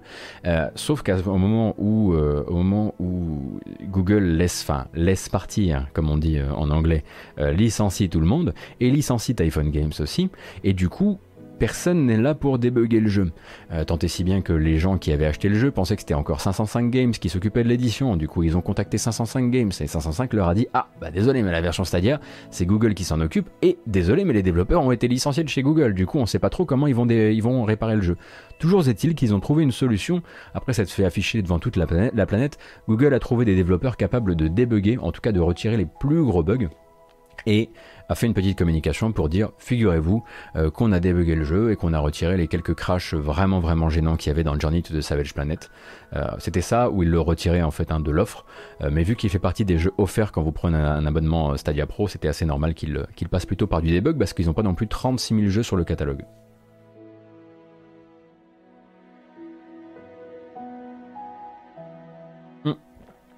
Rascas volante, pourquoi Stadia et pas GeForce Now pour un service de streaming? Je suis sur tous les services de streaming en fait. Je garde l'œil sur tous ces trucs là, donc euh, je, suis abonné Stadia et je suis abonné GeForce Now.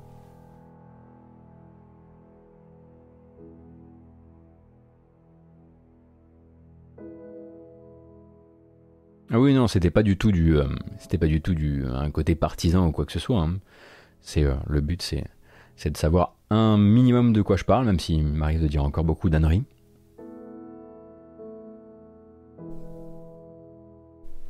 Pour le coup, l'enfer si tu es dev et qu'on te recrute pour débugger un jeu sans avoir aucune expérience des devs originaux car viré, oui, après tout ça, ça se fait effectivement dans une, dans une morgue assez folle, assez, folle, je pense. Une morgue assez folle.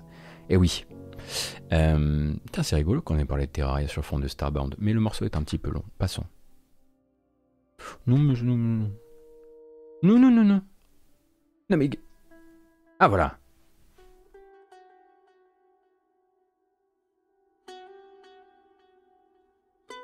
Je voulais vous proposer, tant que nous y sommes, puisqu'on a eu l'occasion d'en discuter euh, durant, euh, durant les récents, euh,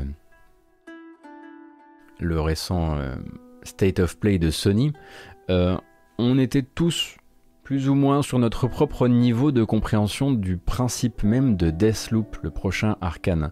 donc Arkane Lyon, qui pour rappel est une boucle temporelle à base d'assassins et d'assassinats où effectivement chaque trailer semble raconter une autre histoire, euh, où à chaque fois qu'on en parle sur le chat, c'est un peu genre t'es sûr que ça fonctionne comme ça? Parce que moi j'avais compris que ça fonctionnait comme ça, etc., etc.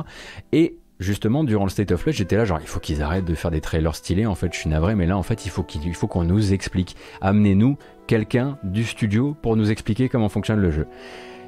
Je vous jure que j'étais pas renseigné hein, là-dessus, mais il se trouve qu'en fait pendant ce temps-là, euh, chez Arkane, ils étaient en train euh, de préparer la sortie d'une vidéo où Dinga Bakaba euh, nous explique justement le principe du jeu. Alors on va regarder si vous voulez bien ces deux minutes, ces trois minutes de vidéo ensemble, comme ça on va pouvoir débriefer ce qu'on a compris et on va être de plus en plus préparé à la sortie du jeu et préparé peut-être à le kiffer pour ce qu'il est. C'est parti.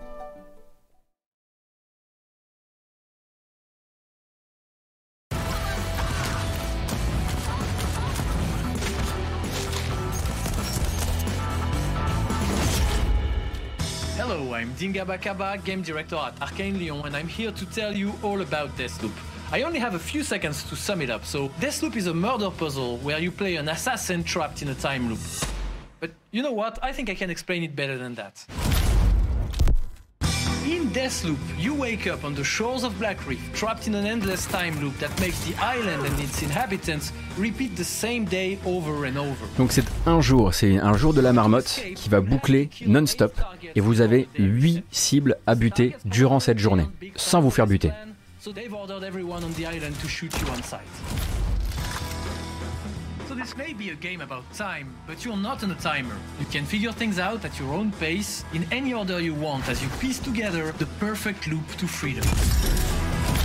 Vous les butez dans l'ordre que vous voulez. So you're starting over with each loop, but you're not starting with nothing. You'll have a chance to keep your weapons and abilities between loops. Donc en gros, il y a deux trucs principaux que vous allez garder à chaque nouvelle boucle, c'est certaines armes et certains pouvoirs, mais aussi votre connaissance du jeu. and they're a group of scientists, artists, and party animals. But they're also cold-blooded murderers to live forever no matter the cost.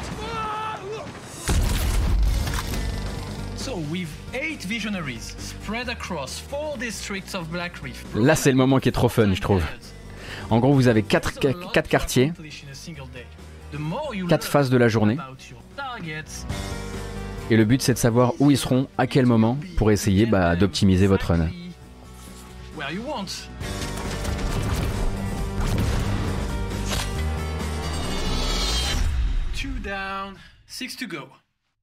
C'est une sorte de roguelite, mais dont, à mon avis, l'apprentissage prendra beaucoup de temps.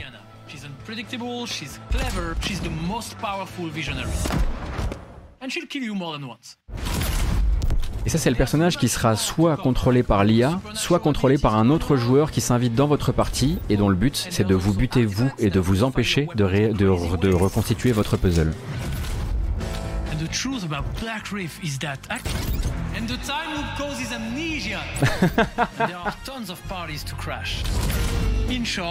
Deathloop is a murder puzzle where you play an assassin trapped in a time loop. But don't worry, time is always on your side. Elle est très bien cette vidéo, elle vous explique un peu les choses. Et si vous aviez besoin qu'on vous réexplique encore les choses, il n'y a pas de problème avec ça. Il n'y a pas longtemps, on a parlé du fait que quand Arkane est venu parler durant les, les, jeux Made in France, euh, dont, les, dont le dont l'organisation, dans la présentation était assurée notamment par Mister MV et par Dam Dam, euh, eh bien, ils ont pu parler un petit peu euh, vraiment du principe du jeu, poser des questions, etc. Et c'est hébergé euh, dans les vidéos VOD de Dam Dam. Donc, allez chez Dam Dam et, et checkez ça si ça vous intéresse. mais globalement, voilà, vous avez compris un petit peu comment ça fonctionne. donc, on a quatre périodes. Alors, c'est intéressant parce que moi, je pensais que ça allait fonctionner par heure et je me disais, ça va être hyper compliqué.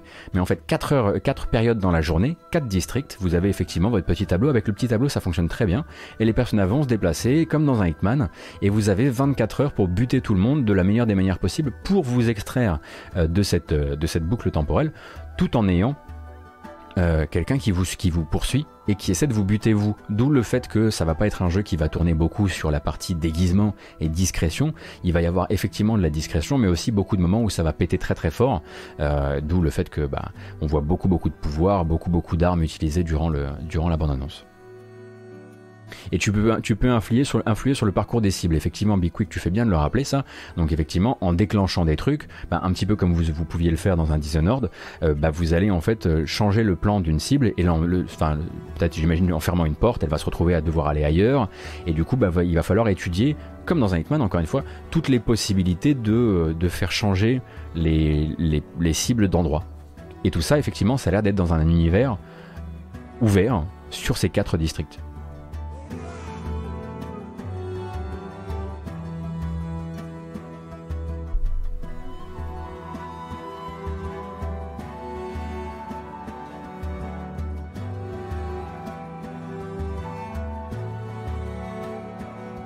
J'ai pas l'impression qu'il y ait de côté aléatoire, non. J'ai l'impression que c'est une partition extrêmement bien écrite et extrêmement, enfin extrêmement écrite. Je vais pas dire bien écrite parce que je l'ai pas encore joué, mais extrêmement écrite et fignolée justement pour être cette partition dont il va falloir que vous, bah, que vous, c'est du rétro engineering que vous allez faire quelque part euh, sur de, de la, de, des, embranchements, des embranchements du, de, de ce monde-là, quoi.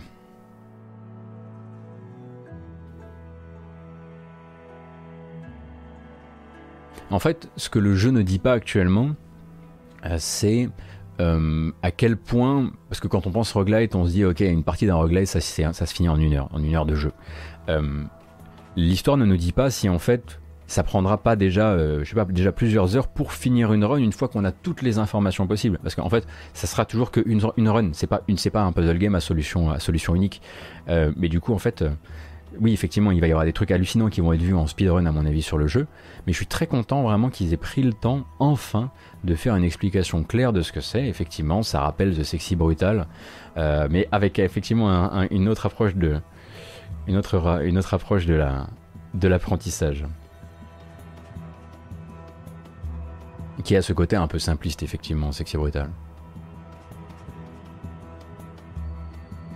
Dans la vidéo présentée par MV et Damnam, il disait que chaque loop serait un poil différent car dans l'univers du jeu, la techno de loop est bancale et ne marche pas très bien. Ah, du coup avec des modificateurs, peut-être des mutateurs, des trucs comme ça. Ok. Bah ça rappelle Gravitman, oui et non, Pingolin, parce qu'il y a aussi ce côté... Euh, il y a aussi ce côté, à mon avis, où ça va pas trop être branché euh, sauvegarde. et... et, et possible. À mon avis, si tu, si tu meurs, en fait, quel que soit le niveau de difficulté, tu laisses tomber ta run. Enfin, j'ai l'impression que c'est comme ça que ça se présente à moi en tout cas. Euh, que la mort, c'est le début d'une nouvelle boucle et que la mort, c'est pas retourner à la telle sauvegarde sur ma boucle précédente.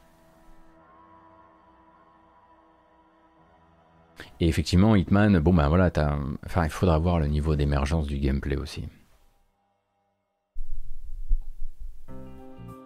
Mais je pense qu'effectivement, on a encore des zones de flou, hein, notamment sur le rôle du, deuxième assassin. Euh, et le rôle d'un deuxième joueur qu'est-ce que tu as le droit de faire? Est-ce que tu peux vraiment t'inviter dans n'importe quelle partie? Ce sera à streamer. Moi, je me ferai pas stream hack par, euh, par vous là. Je vous vois déjà en train de vous préparer. Mm, mm,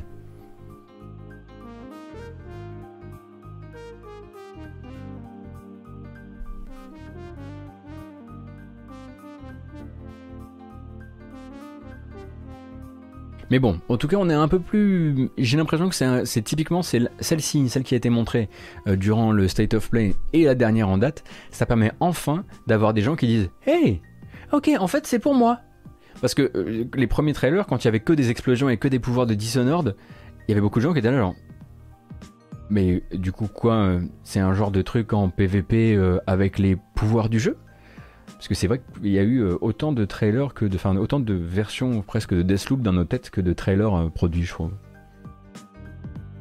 On rappelle au passage hein, que Arcanion est toujours en train de recruter.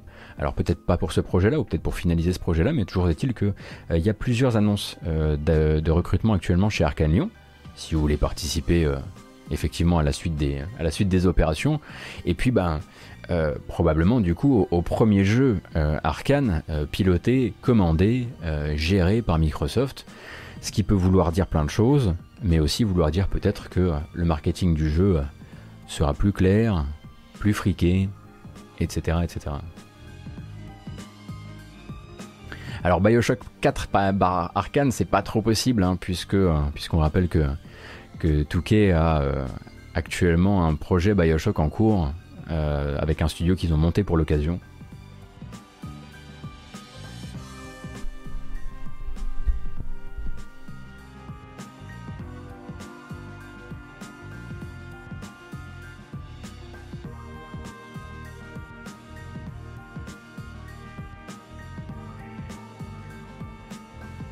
Ken Levin devient quoi? Je sais pas ce qu'il fait Ken Levin maintenant. C'est vrai qu'on a plus de nouvelles depuis un bout de temps.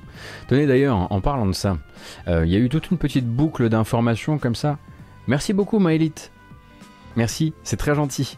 merci beaucoup. Et merci d'ailleurs, hein, euh, euh, Pingolin, euh, Lobarithme, Manzanita. J'en ai raté beaucoup là parce que je suis un peu dans mon setup et mes, et mes soucis de bug, etc. Mais merci beaucoup d'être si nombreuses et nombreux ce matin. Et merci beaucoup pour le soutien. Il y a une petite boucle de communication qui a eu lieu durant, cette, durant ce, ce week-end. la première, c'est ça a commencé, il me semble, autour du moment où Jason Schreier a dit Au fait, pour Elden Ring, rassurez-vous, euh, on n'est pas parti sur un vaporware. Le jeu va montrer bientôt, va donner des nouvelles. Et euh, je pense que selon les différentes informations que j'ai, Elden Ring sera une réalité euh, en gros plutôt que vous l'imaginez quoi.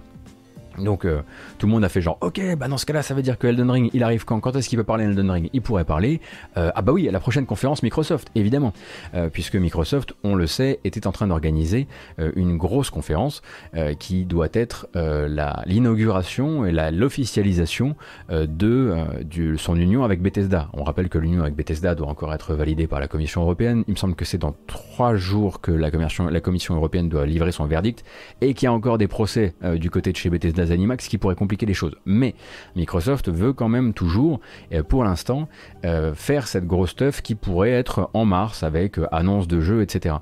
Et au passage, du coup, les gens ont fait attendez, il y a Jason Schreier qui dit qu'on va entendre parler de Elden Ring bien, bientôt. Généralement, quand on a entendu parler de Elden Ring, c'était chez Microsoft. Donc, c'est confirmé.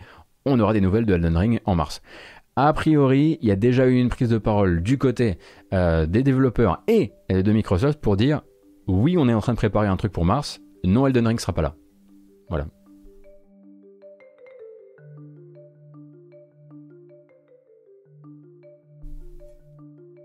Navré.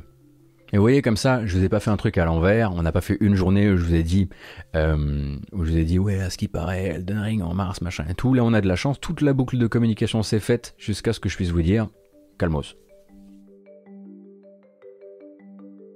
Mais, mais, mais, mais, mais, voilà, euh, Schreier a quand même l'air de dire ça avance, ça avance plutôt bien. On rappelle que Phil Spencer, il y a quelques. Bon, Phil Spencer qui est pas le dernier, évidemment, hein, euh, il y a quelques mois avait dit J'ai joué au jeu, ça défonce. Bah, évidemment que ça défonce puisque tu en fais la promotion, Phil. Enfin, un peu de respect. Euh, mais bon, le jeu, quoi qu'il arrive, a l'air d'avoir un futur temps de, temps de communication dans l'année.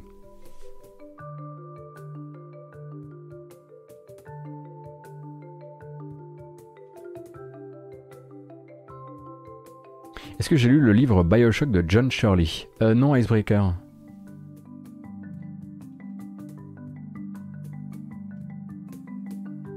J'avoue, ça serait vraiment trop cool que, que, que, Phil Spencer sorte des trucs comme ça, ouais. J'ai joué au jeu, non, c'est non, c'est pas, mal. Non, non, non, non, c'est, c'est, c'est bien. Non, c'est, non, mais non, mais non, ça aura un, ça aura un public. Ce serait génial. Merci beaucoup, Ménitine, pour ton prime.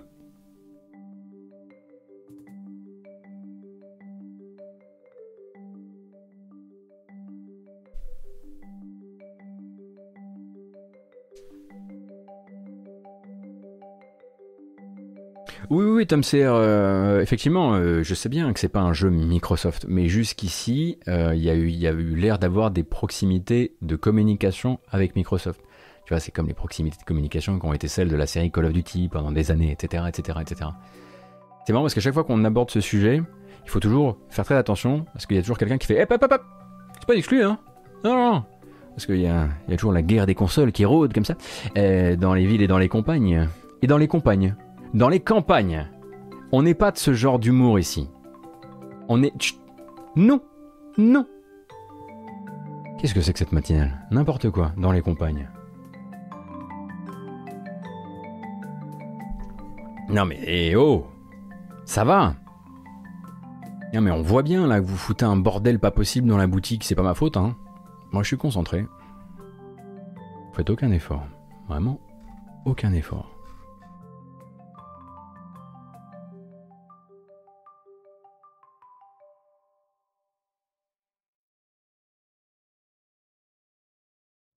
Il va falloir que je fasse diversion.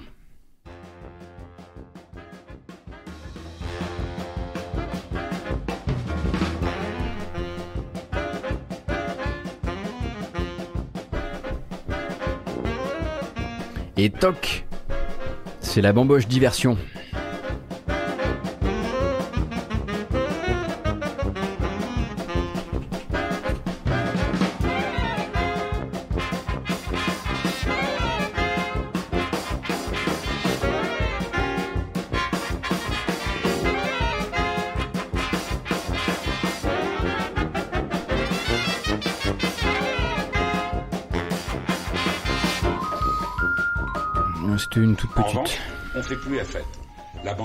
C'est terminé. C'est terminé, on a dit c'est terminé bamboches. Voilà, c'est des toutes petites, des micros, micro dosés, on l'a dit. C'était juste pour le plaisir de. Ah, il y avait un petit souci sur la vignette Cuphead. Ouais, ça arrive encore. On a encore des petits, des petits bugs par-ci par-là. Euh, au passage, euh, dernière euh, info avant de passer à votre le moment où vous nous faites découvrir des jeux. sachez que contre, contrairement à mes, on va dire prédictions, du côté de la démo de Outriders, ça s'est très bien passé. Ça s'est genre très très bien passé, ça a tapé le top Steam.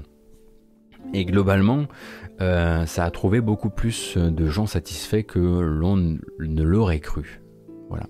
Toujours est-il que, euh, comment dire, gonflé euh, comme ça par, de bonnes nouvelles, le studio de développement a tenu, à rappeler que qu'ils n'allaient pas en profiter, qu'ils allaient respecter les joueurs, donc People Can Fly, hein, donc euh, juste pris la parole pour dire en gros, non non mais chez nous pas de microtransactions, on fait pas de battle pass. Tu m'étonnes. On rappelle que le jeu est pas censé être est pas censé être un jeu service ou quoi que ce soit. Hein. c'est vraiment censé être un, un, one shot, un petit peu à la Godfall à la base.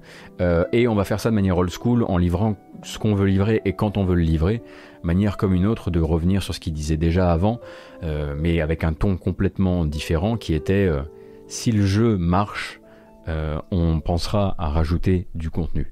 Euh, là, du coup, la démo a très bien marché. Du coup, il pense à rajouter du contenu. Sauf que le mec le dit avec le sourire plutôt qu'avec euh, avec la morgue dans, dans la voix.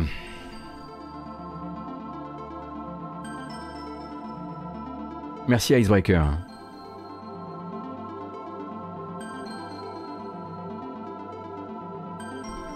Après, euh, bon voilà, c'était quand même un dur moment hein, à passer en ce qui me concerne. J'étais manifestement pas le seul, mais j'étais pas forcément, enfin c'était pas forcément unanime. Il y avait des gens qui ont passé plutôt un chouette moment malgré tout. Alors, euh, alors pourquoi pas?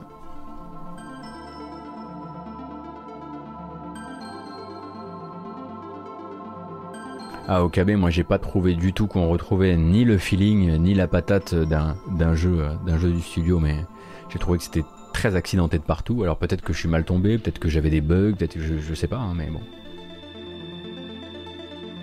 Ah mais moi je prends Numble 86. C'est marrant, c'est un truc qui est beaucoup revenu ce week-end. Faut pas prendre le jeu au premier degré.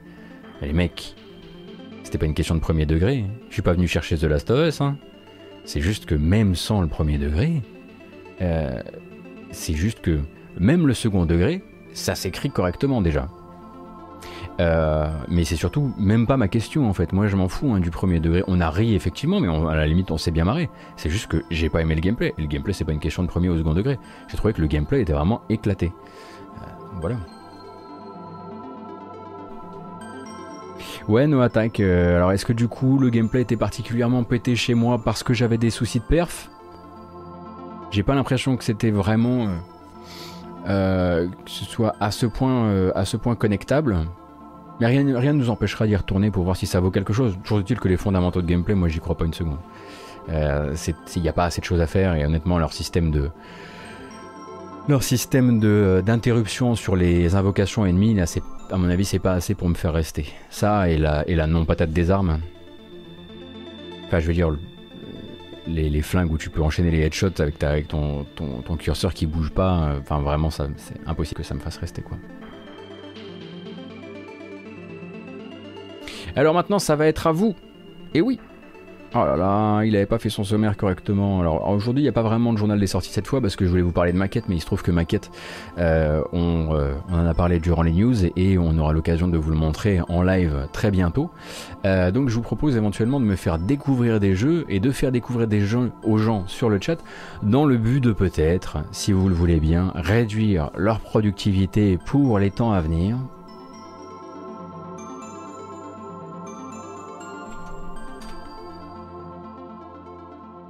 Alors. Ah bah tiens. Ça c'était bien ton truc ça Naiden. C'était certain que c'était toi qui allais me le proposer celui-ci. On est d'accord qu'il est sur Edge.io aussi, hein, n'est-ce pas?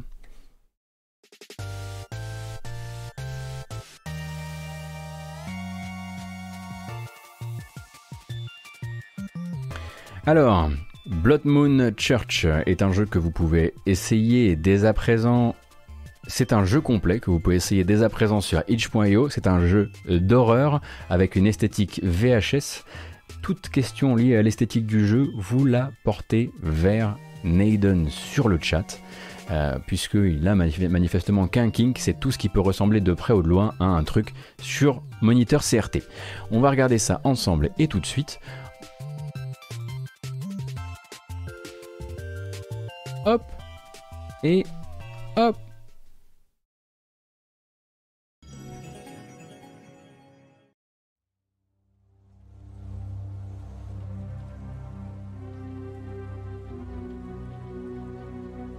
on dirait le thème de Bowser.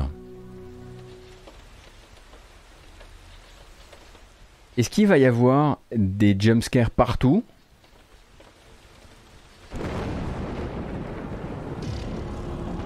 Ah! Alors vous voyez un peu le principe de found footage? C'est ces films que je ne regarde jamais où en gros euh, on a trouvé une vieille VHS qui rend compte d'événements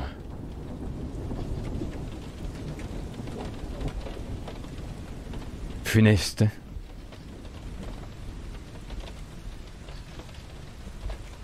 Alors le but effectivement avec celui-ci c'est d'utiliser, bah oui mais c'est... C'est du... Ah C'est d'utiliser le, les, coups de, les coups de tonnerre, enfin les coups de tonnerre, les éclairs pour avancer. Est-ce que... Comment le jeu évolue ensuite en termes de... Ah ouais c'est vraiment comme ça tout du long. C'est too much pour moi en termes de DA. Après, ceci dit, il faut la tenter. Hein. Les mecs ont trouvé leur shader, ils se sont dit on va faire le... Euh. C'est fini. C'est fini. Ça s'est arrêté au moment où la gargouille s'est affoncée sur le personnage. Je vous préviens. Tout de suite, Blood Moon Church donc est un jeu que vous pouvez essayer de manière totalement gratuite si vous êtes amateur d'expériences alternatives sur itch.io. Euh, c'est un jeu qui se finit en 15-25 minutes, donc parfait pour la pause midi, surtout si vous avez un petit PC parce que ça, ça bouffe pas trop à mon avis. Euh, et c'est en, en name your price, donc vous faites bien comme vous voulez. Pourquoi ne pas parler de Omori après Quick Load? Parce que j'ai pas fait Omori. Et euh, Omori, en l'occurrence, j'ai pas vraiment envie non plus de commencer à vous expliquer ce que c'est. Il y a effectivement un gros gros jeu à, twist qui s'appelle Omori, euh, qui est vraiment très propulsé, euh, notamment par Fougère en France, le premier fan français de Omori. si vous voyez un peu les délires à la Doki Doki Literature Club, c'est ce genre-là. Mais du coup, le montrer, c'est déjà le spoiler.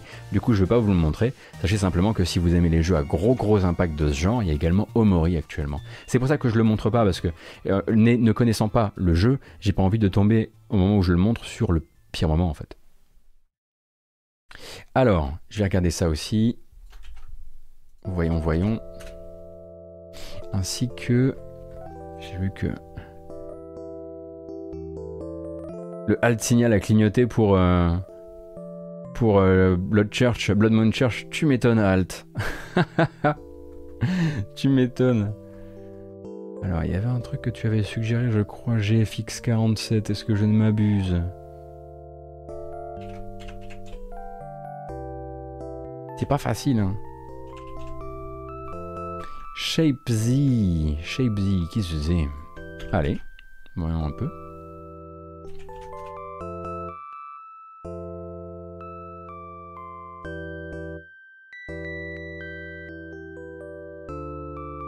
Kovox Speech. Alors on va regarder les bandes annonces de Kovox Speech et de Shape Z. Kovox Speech est un jeu de baseball rythmique. Pardon.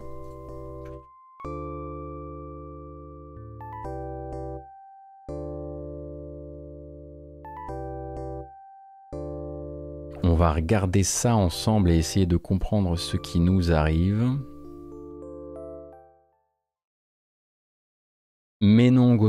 Mais c'est pas du tout comme ça, c'est pas du tout comme ça, voilà.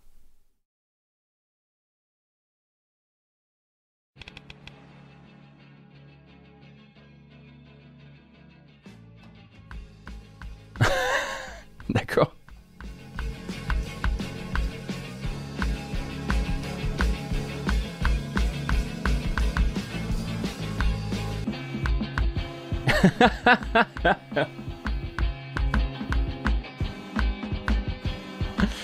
C'est une balle très très en tissu quand même. Hein.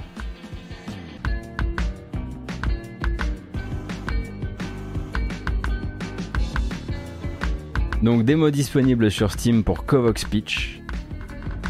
Oh Parfois il faut, gentiment tabasser la balle, j'ai l'impression. Bon, après le jeu est encore en, en développement. Hein. Donc voilà, vous aurez découvert l'existence de Kovox Pitch. Alors moi, celui-ci, il était bien loin de mon, euh, de mon monde à moi. Euh, et donc Shape Z, qu'est-ce que c'est? Oh là là là là là Attendez une seconde. Shape Z, Get on Steam. ShapeZ.io est un jeu qui consiste à construire des usines pour automatiser la création et la combinaison de formes de plus en plus complexes sur une carte infinie. C'est sorti le 7 juin 2020 et je crois que je sais pourquoi j'avais décidé de l'éviter. Pour des raisons de, de, juste de maintien de mon, de mon intégrité euh, mentale et du temps, du peu de temps que j'ai. Attends une seconde, attends une seconde, non, parce que je vois bien que Kovox est encore, est encore au travail derrière. C'est parti.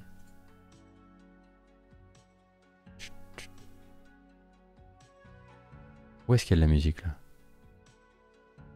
Attendez, il y a de la musique. C'est parti.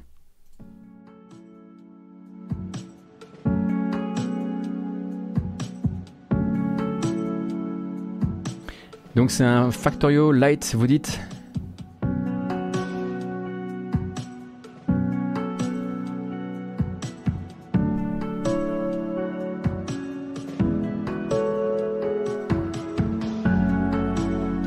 Très bien.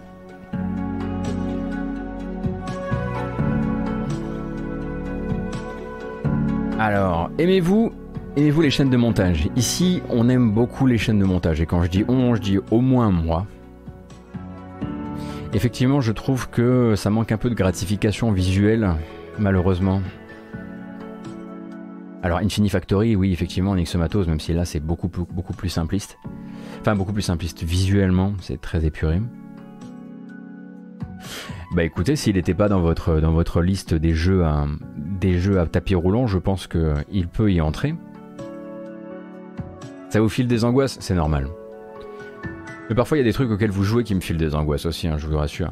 C'est bien parce que comme ça il y en a, en a pour tous les coups. Donc c'est un projet open source disponible via Steam. Euh, très bien, shapesy.io et c'est sorti en juin dernier. C'est vrai qu'on, oui, quelque part, on s'angoisse mutuellement avec nos jeux, mais parfois on arrive à se retrouver sur les mêmes jeux. C'est ça la beauté de la chose. Euh, oui, je connais euh, Automa Chef euh, Shinto. D'ailleurs, j'ai jamais trop su s'il fallait l'appeler Automa Chef ou Automa Chef. mais oui, effectivement, le jeu de, mise sous vide pour faire les usines Tricatel chez soi, que j'avais trouvé assez chouette, mais qui rapidement m'avait saoulé. Il me semble que la musique était insupportable.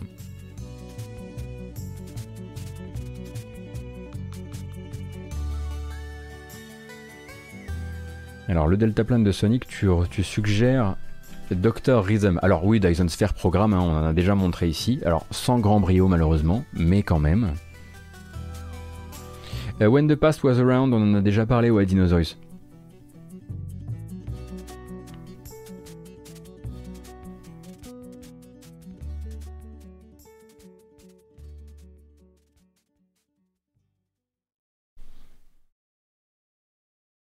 Non, non, non, Rhythm Doctor, on a déjà regardé. On a failli faire une attaque. Non, non, mais si, si, je me souviens. Non, mais on a failli lâcher la rampe. Hein. Euh, j'étais là, j'ai tout vu. Euh, on a déjà parlé de Mail Mall, oui, tout à fait. Est-ce qu'on a parlé de Titan Chaser? Non, Enwin. Allons-y pour Titan Chaser qui sera notre dernier jeu du matin.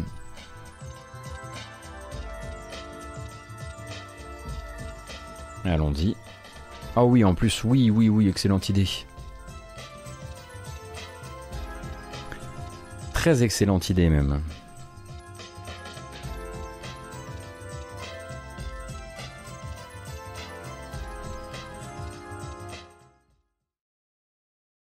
Allez hop, roule.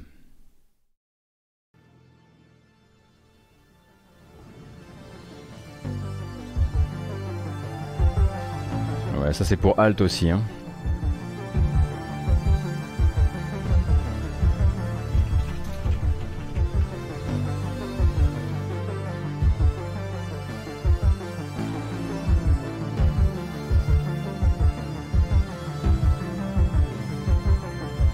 Sorti le 23 février.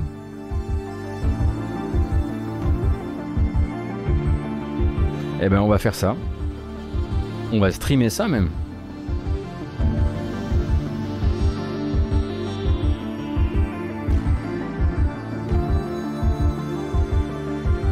Donc un jeu de conduite et de marche surréel où le but c'est de courir après un titan mais ça bute Mais ça a l'air génial Ça fait peur Est-ce que ça fait très très peur?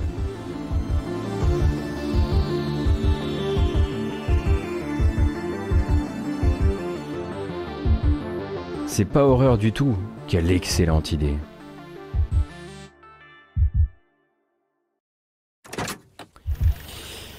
C'est donc un jeu à 3,59€ disponible sur Steam depuis le 21 février 2021. Et devinez quoi? Oh Devinez quoi? Exclusivité mondiale Eh bien, c'est Madingue, l'incroyable, incorrigible Madingue, qui participe ou gère tout seul la VF du jeu. C'est toi qui fais la localisation française, Madingue?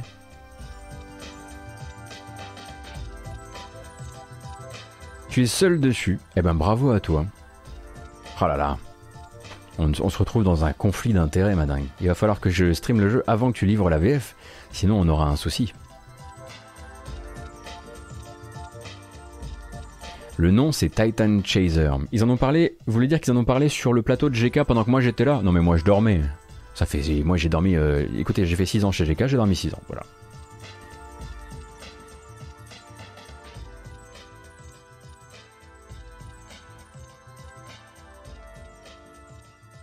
Le fanzine, oui, le petit qui débute là, avec, les, avec le blond, là, avec les moustaches et. Voilà. Avec le mec avec les lunettes qui aime bien les Red là. Oui, voilà, voilà ce site-là.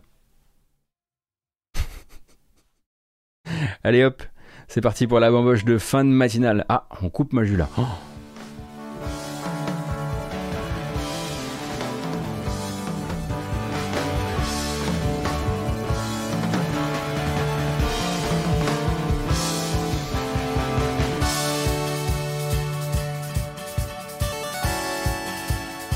c'était le bordel ce matin. C'était très très le bordel ce matin. Alors merci parce que vous avez été coopératif. Hein.